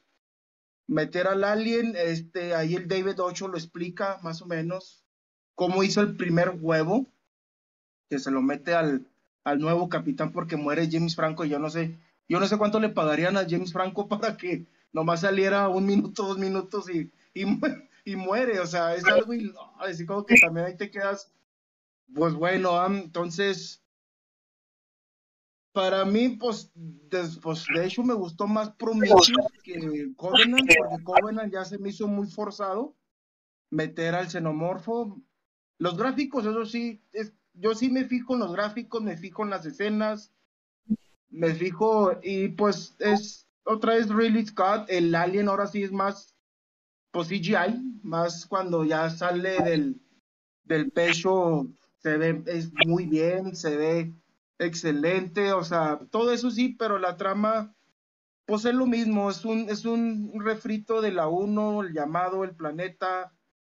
Uh, ¿Cómo puede ser posible que un androide mató a todos los, a una raza de ingenieros? O sea, tampoco ahí se me, como que dije, ay, no mames. Entonces los ingenieros, pues no fueron ingenieros, pues, pues fueron matados por un pinche androide.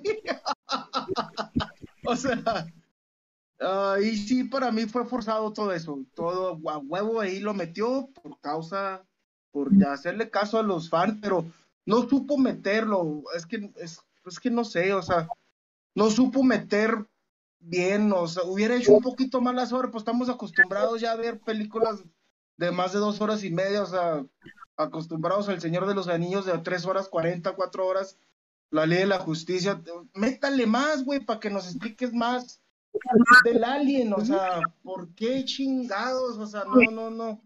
Y nomás la vi una vez, eh, Prometheus sí, lo, sí la vi varias veces, pero Covenant nomás una vez y si la veo en la tele le cambio, la mera verdad, porque no, no, no. Y gracias a Dios que salió Damián Bichir nomás y ya.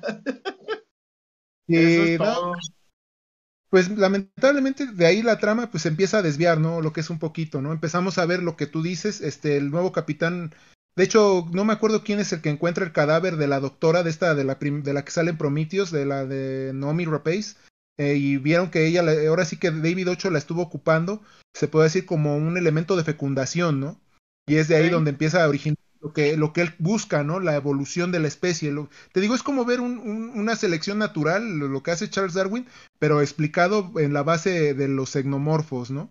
Y, al final, eh, eh, el androide Walter lo descubre a David 8, David 8 lo desconecta, lo ataca, ataca a todos, todos empiezan a morir por, por estas cuestiones de los ataques de los aliens. Me acuerdo de uno que le arrancan hasta la boca. Esa, o sea, las escenas están bien hechas, ¿no? Hay una escena, creo que esa es la escena nocturna de uno de los soldados que llega al alien y le arranca, le arranca así la mandíbula.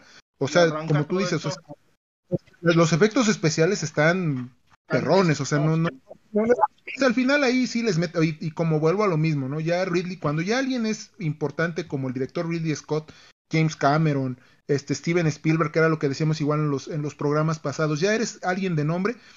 Si, si los productores no te dan el dinero, ellos lo tienen. O sea, ellos ya tienen el dinero y te dicen, ¿sabes qué? Si tú no me lo das, pues yo voy con la, con en este, con el eh, de efectos especiales, con el instituto de Stan Winston, con el de George Lucas, con el que sea, y yo los pago. No hay ningún problema. O sea, eso, eso es lo bueno de ahora, ¿no? Que hay directores que en ese caso ya no tienen los mismos problemas que, que Ridley tuvo en el 79 con la primera Alien, que pues tenía que buscarle, tener ingenio, que hasta en cierto grado eso también los puede hacer un poco flojos, ¿no? Porque ya luego, lamentablemente, ya los, los efectos prácticos ya no se ocupan tanto como antes, ¿no? Tú lo acabas de mencionar, ya los xenomorfos están hechos por CGI, ya no es un hombre de 2 metros 18 como platicábamos al principio del podcast, ya es, ya es algo totalmente digital, ¿no?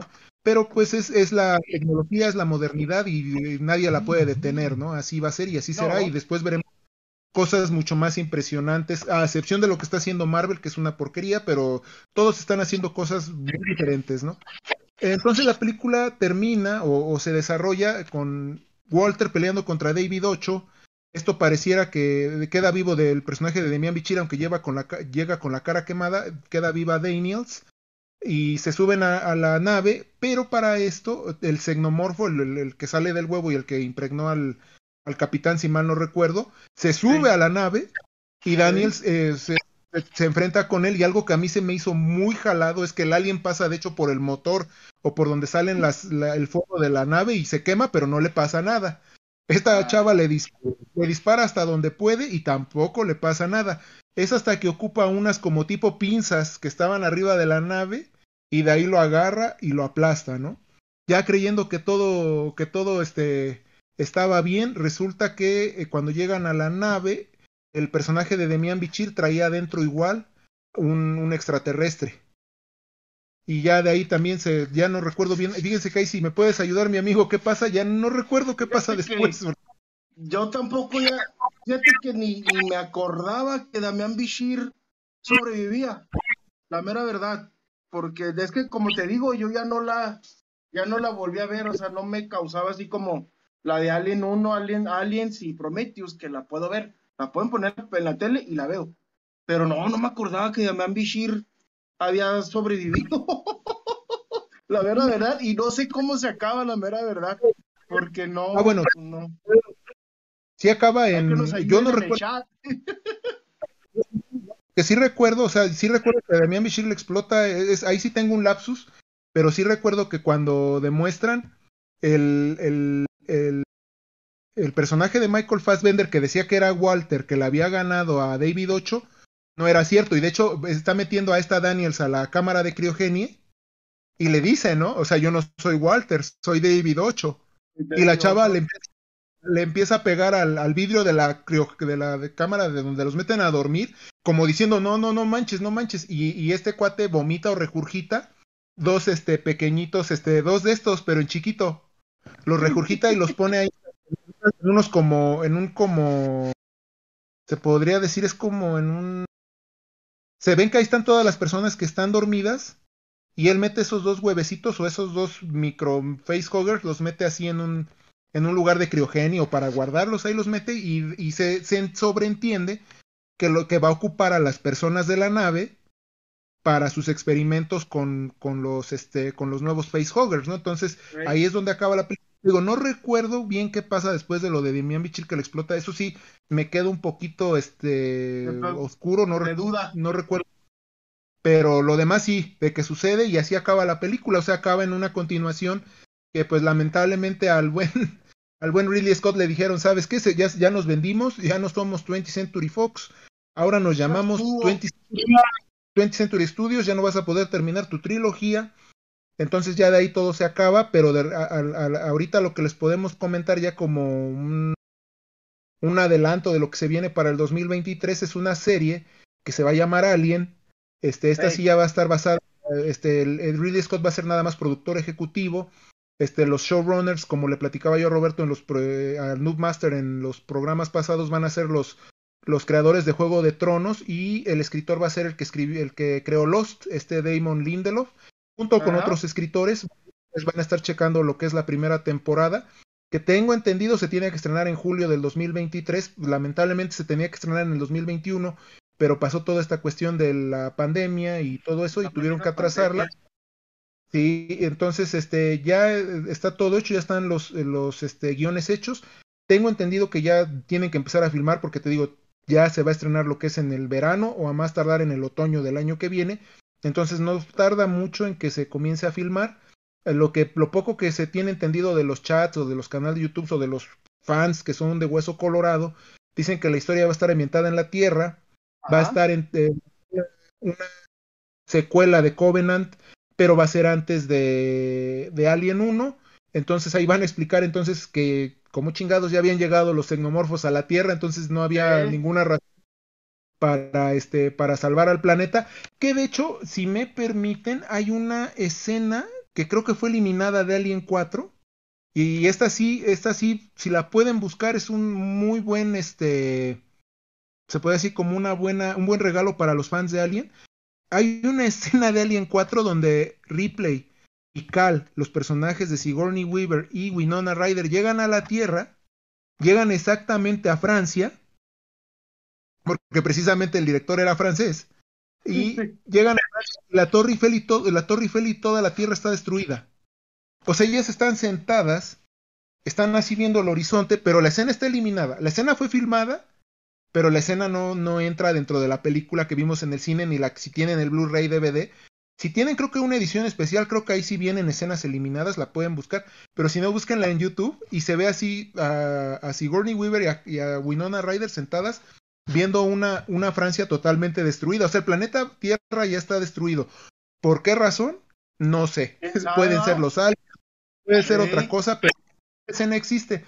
Entonces, esto que dicen de, lo, de los aliens en la Tierra, pueden conectarlo de cierta forma. Ahorita ya hicieron una película de depredador llamada Prey en, Disney, que a muchos no nos gustó, se nos hizo más o menos, tiene sus errores, tiene sus cosas.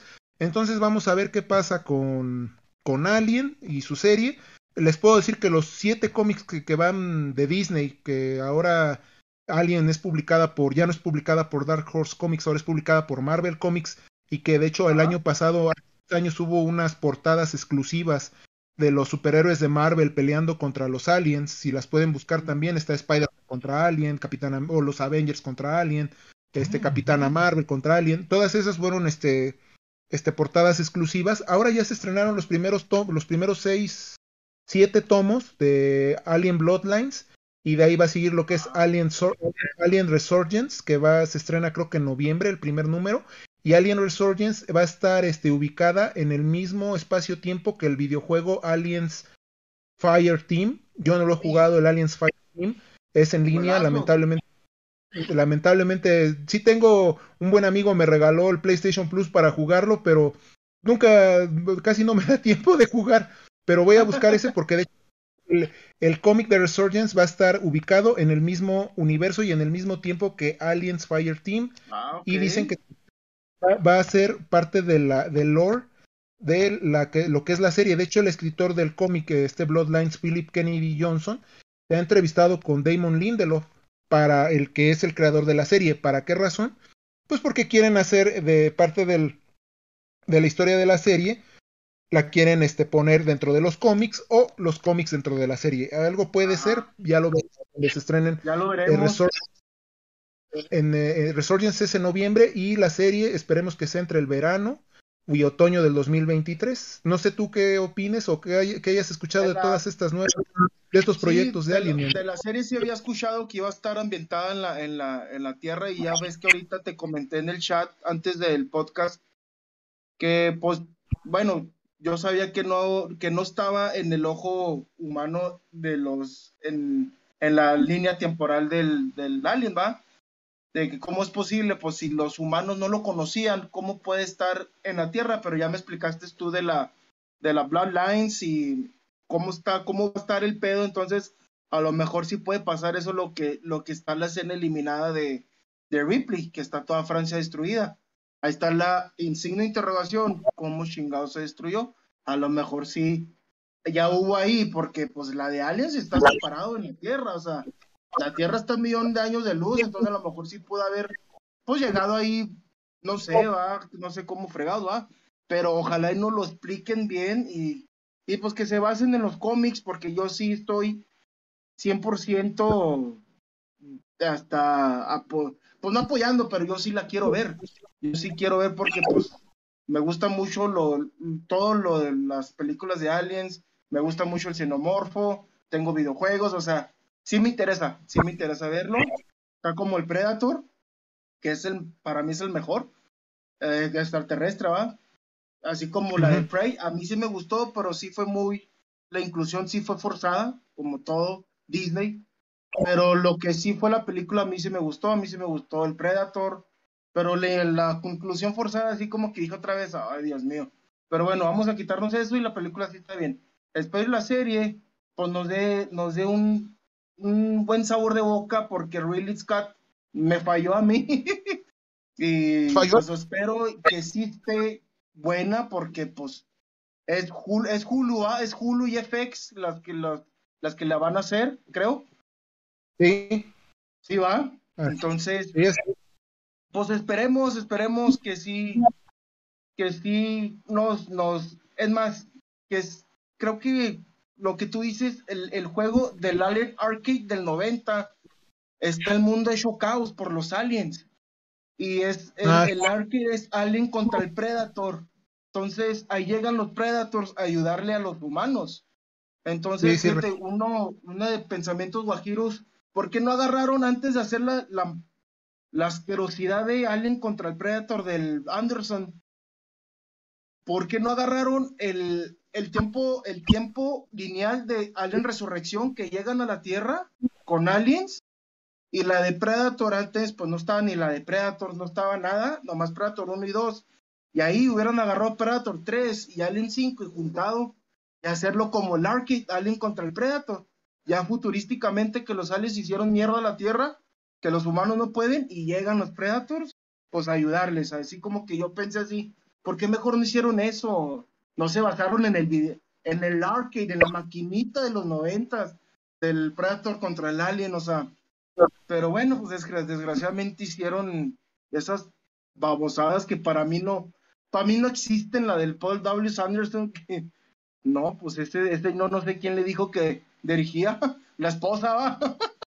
Pero, ¿Sí? pues ojalá y nos expliquen el desastre que, que está la Tierra, ¿va? O sea, así como, el, como la maquinita, es un desmadre por los aliens. Pues sí, fíjate, es una buena idea, sí recuerdo ese juego. Recuerdo que uno de los personajes hasta se parecía a Arnold Schwarzenegger, ¿no? Tenía como el estilo Sí me acuerdo, sí me acuerdo, cómo no. No, pues, mira, lamentablemente, eso ya lo hemos platicado igual aquí en el, en el podcast. Mm, el guionista es medio egocéntrico.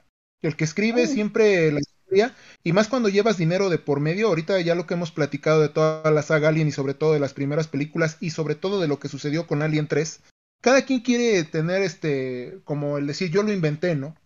O sea, desde la idea de Dan O'Bannon, que te digo, fue porque hicieron una película de comedia con John Carpenter y, fue creciendo tanto al grado que es una franquicia que vale millones y que fue comprada en el conglomerado de Fox por, por Disney, ¿no? O sea, son cosas que, que lamentablemente todo empieza con un con algo muy pequeño y termina haciéndose un monstruo corporativo. Y en lugar de escuchar o en lugar de darle a la gente, porque al final el que los ha hecho grandes son los fanáticos. Eso es lo que muchos no entiende.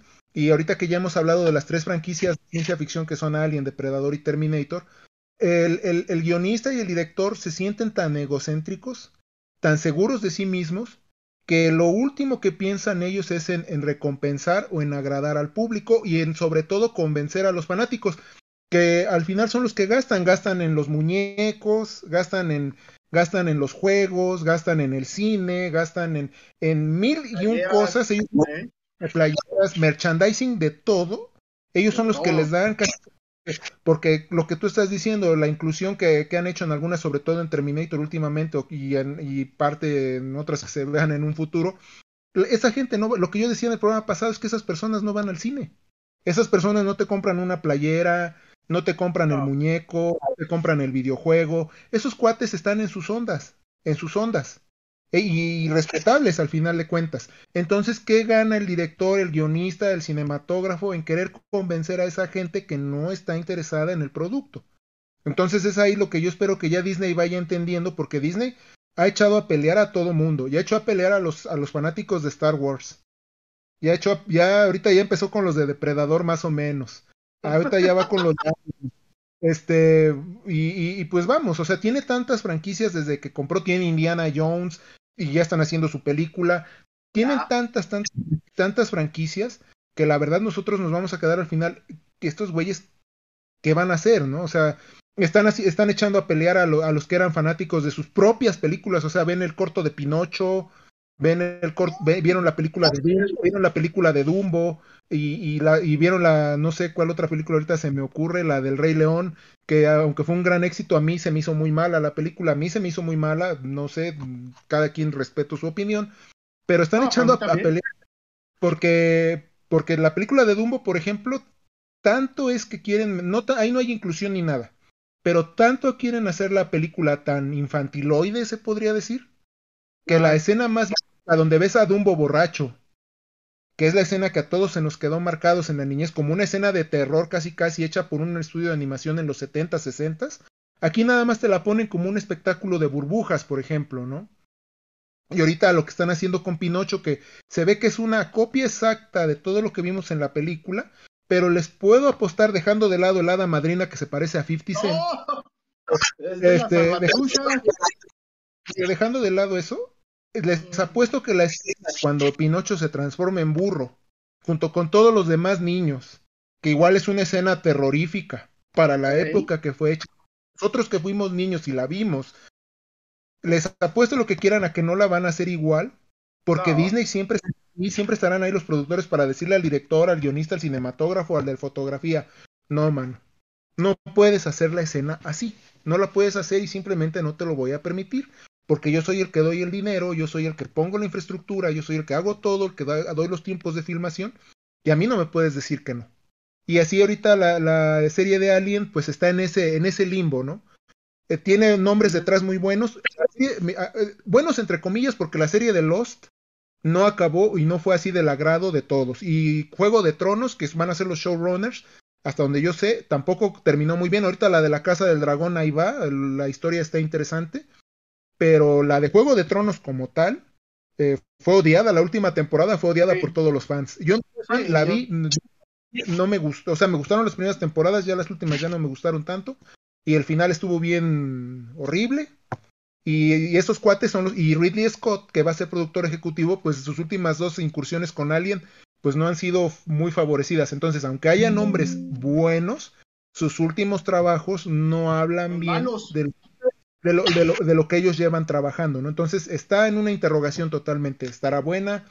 Solo el tiempo lo dirá y cuando se estrene el primer episodio, ahí, estarán, ahí estaremos todos viéndola. Esperemos que siga, sigamos vivos, que no haya más pandemias y que no haya más cosas raras y que ahí estemos en primera fila para ver qué fregado se les ocurre hacerle al xenomorfo ahora. Sí, sí, vamos a estar en, primera fila porque pues nomás estar pendiente a saber cómo, cómo va a estar el rollo con Disney, a ver qué, a ver si no. Yo tengo entendido que el, el, xenomorfo pues no tiene sexo, ¿ah? No es ni mujer ni hembra, no sé qué chinga o sea, la mera verdad, pero conociendo a Disney, a ver si no pone a, a una alguien, como quien dice. Pero pues no, pues esperemos y pues hay, hay esperanzas, hay esperanzas que, que hagan algo bien, porque sí es cierto lo que dices en Juego de Tronos. El último capítulo que me gustó fue la pelea de los batardos. Hasta ahí. Ah. Ese fue el último capítulo que a mí me gustó. Me gustaba mucho el, el, el, el Nike, el, el, el zombie, el, el, army de ellos, el desmadre, todo eso me gustaba. Lo echaron a perder, todo, entonces así me quedé ya con la última serie, la última temporada como que, pues no. El último capítulo que me quedé y me quedé impresionado fue la, la batalla de los bastardos hasta ahí.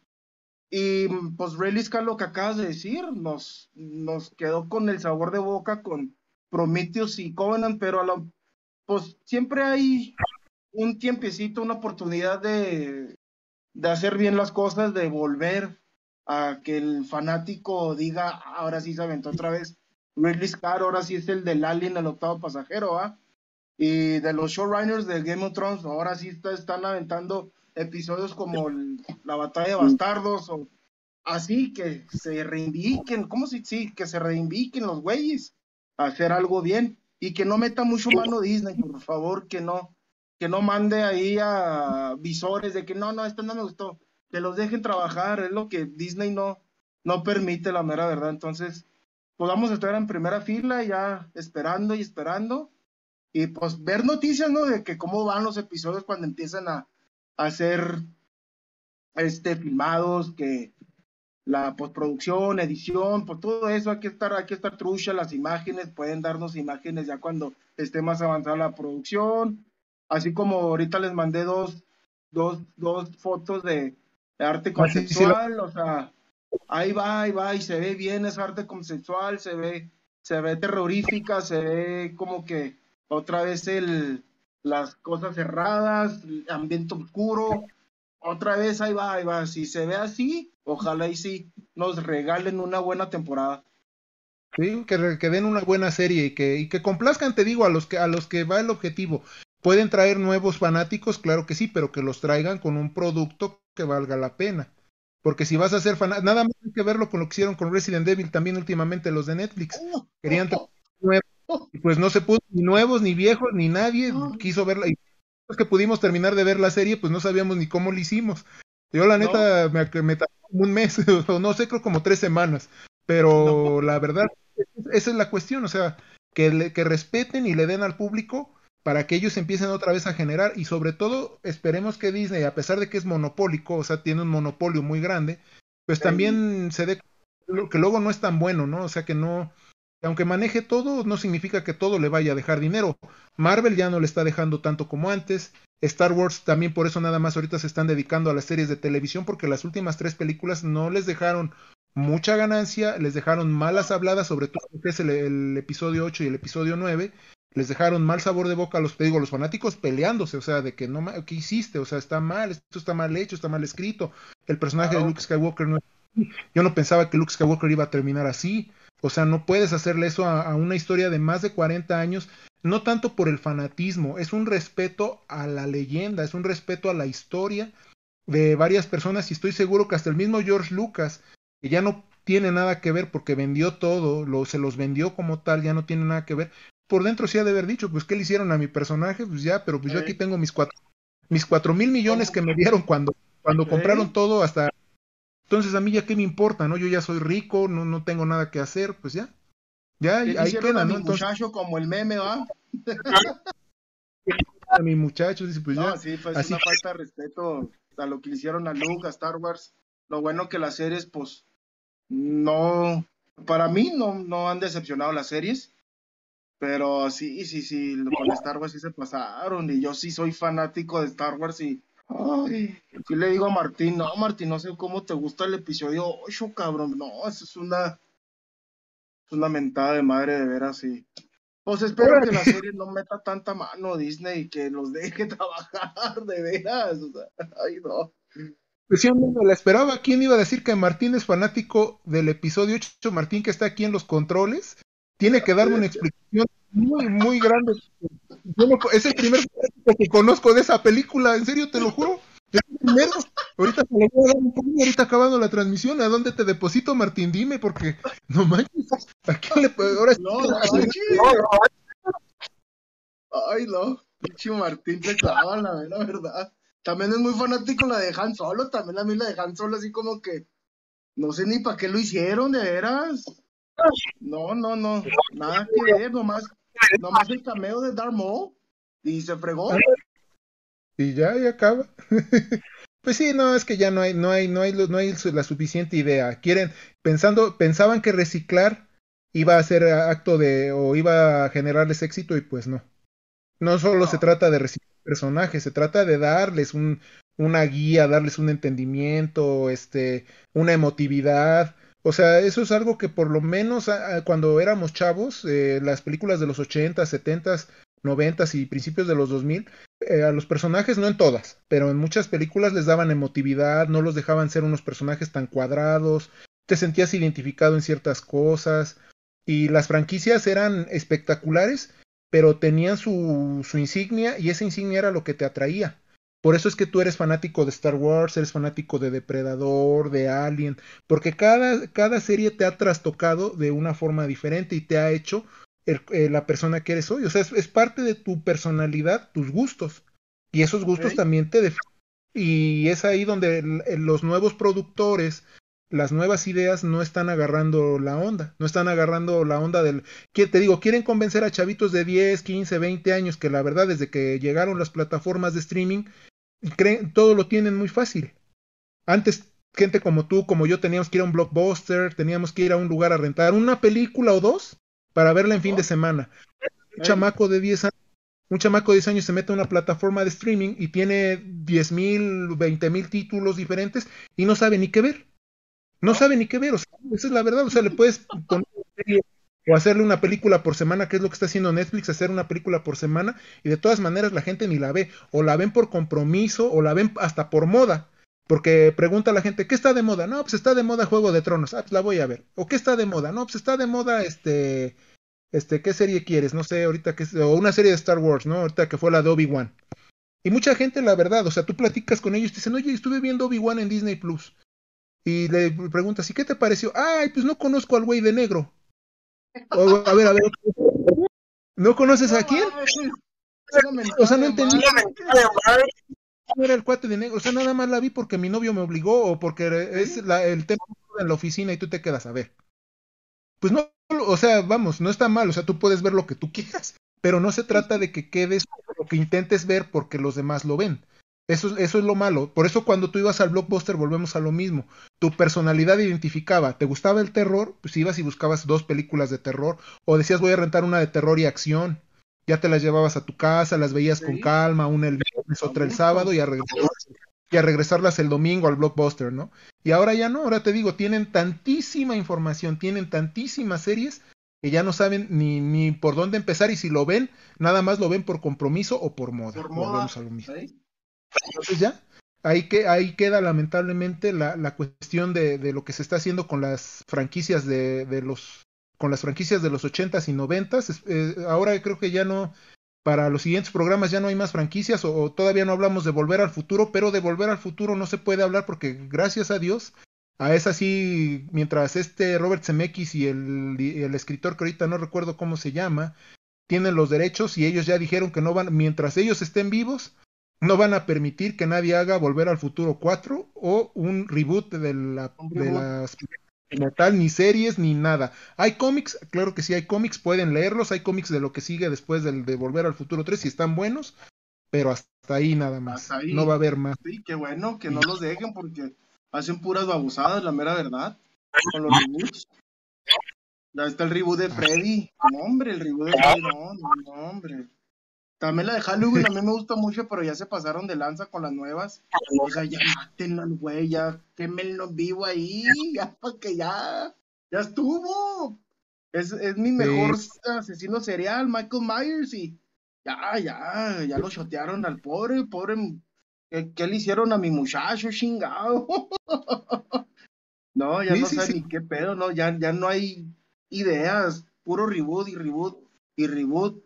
Ahora ya salió la nueva imagen del reboot del, del güey de clavos, ¿cómo se llama? El Racer. el Racer, el pin. O sea, ahí está otra vez otra inclusión, o sea, mm, pues bueno, ¿qué se le puede hacer? ¿va? Y pues el, ahorita también vi la del la del Winnie the Pooh, la que es sangrienta, así como que, oh my god, bueno, pues ya, ya no puedo decir nada más porque pues no hay ideas, ya no hay ideas nuevas, ya sé, puro reboot y reboot y pues no, ya no, ya no sé ni qué fregado, la mera verdad.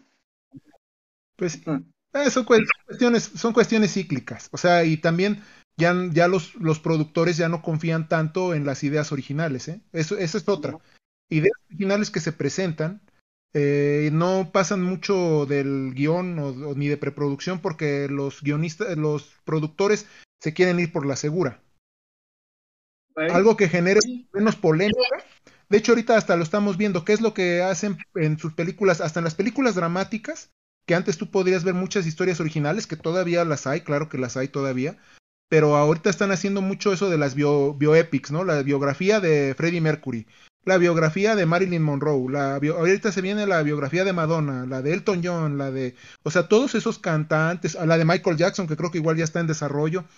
Entonces, eh, agarran todos esos iconos que todos conocimos y te digo, se quieren ir a la segura, ¿no? o sea, ya, ya no están tanto aquí la situación, ahora vamos a agarrar a los personajes reales de, de la cultura pop, aquellos cantantes, a aquellos músicos y vamos a hacerles su película para que conozca su lado oscuro, que si se drogaban, que si eran esto, que si eran aquí.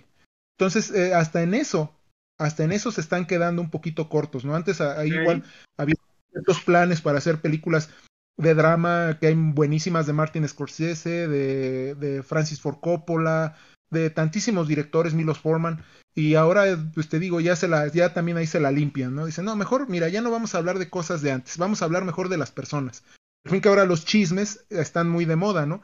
Es como ver un, un, talk, un talk show. Yo no digo que las películas sean malas antes, ¿eh? La, la de Bohemian Rhapsody me pareció buena hasta cierto grado. La de Elton John está mucho, para mí está mejor la de Elton John, de hecho, que la de Bohemian Rhapsody. Para mí, de... Salón es este una cuestión personal, pero este yo vuelvo a lo mismo, es más el chisme, el, el saber qué hicieron, que el ver su, que, que, el analizar su trama. Ahorita la de Elvis Presley todavía no la veo, espero poder verla, a ver qué tal está.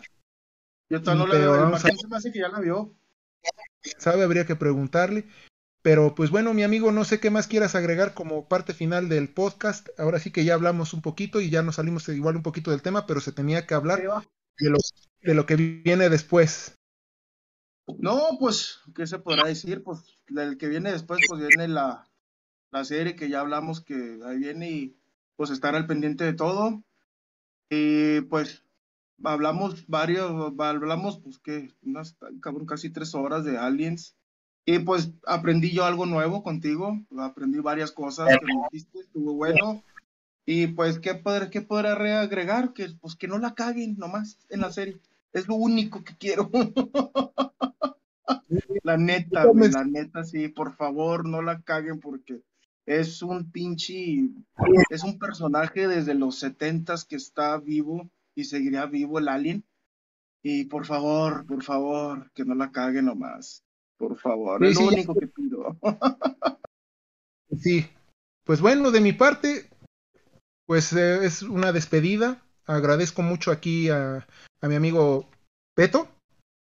Sí, hey, mucho gusto, ¿eh? Sí los había visto, sí. y ahí había comentado con Lobster, ahí comentaba varias cosas ahí. Pero no, pues sí, gracias a, por la invitación a Martín y a ti. Y pues, no, pues gracias. conocerte también. Mucho gusto y gracias, gracias por haberme invitado. No, no, pues gracias a ti por tu tiempo y, y ahorita que mencionas al Nuster, ya de estar casado, pero con el, con el chupe, porque eh, ir a fiestas, yo sé cómo terminan las fiestas y ahorita ya él anda en otra, anda en otro mundo. Él no anda en, el mundo de los aliens, él anda en el mundo del chupirul. Entonces, pues ahí, que creo que no sé si es la primera vez que no estuvo o, dejará de estar, esperemos que ya en el próximo episodio ya nos, nos brinde su muy hermosa y agradable presencia y que no vaya tan crudo y que no me lo hayan y que no me y que no me lo hayan casado escondidas en esa misma boda en la que estuvo, porque si llega casado, ya se fregó las Entonces, eso, eso sería me valió gorro. Eso sería todo aquí en, entre, entre chelas y combos. Les mando un gran saludo. Aquí la despedida, Eric Este, que estén muy bien y adiós. Adiós. Bye. Chao, gente.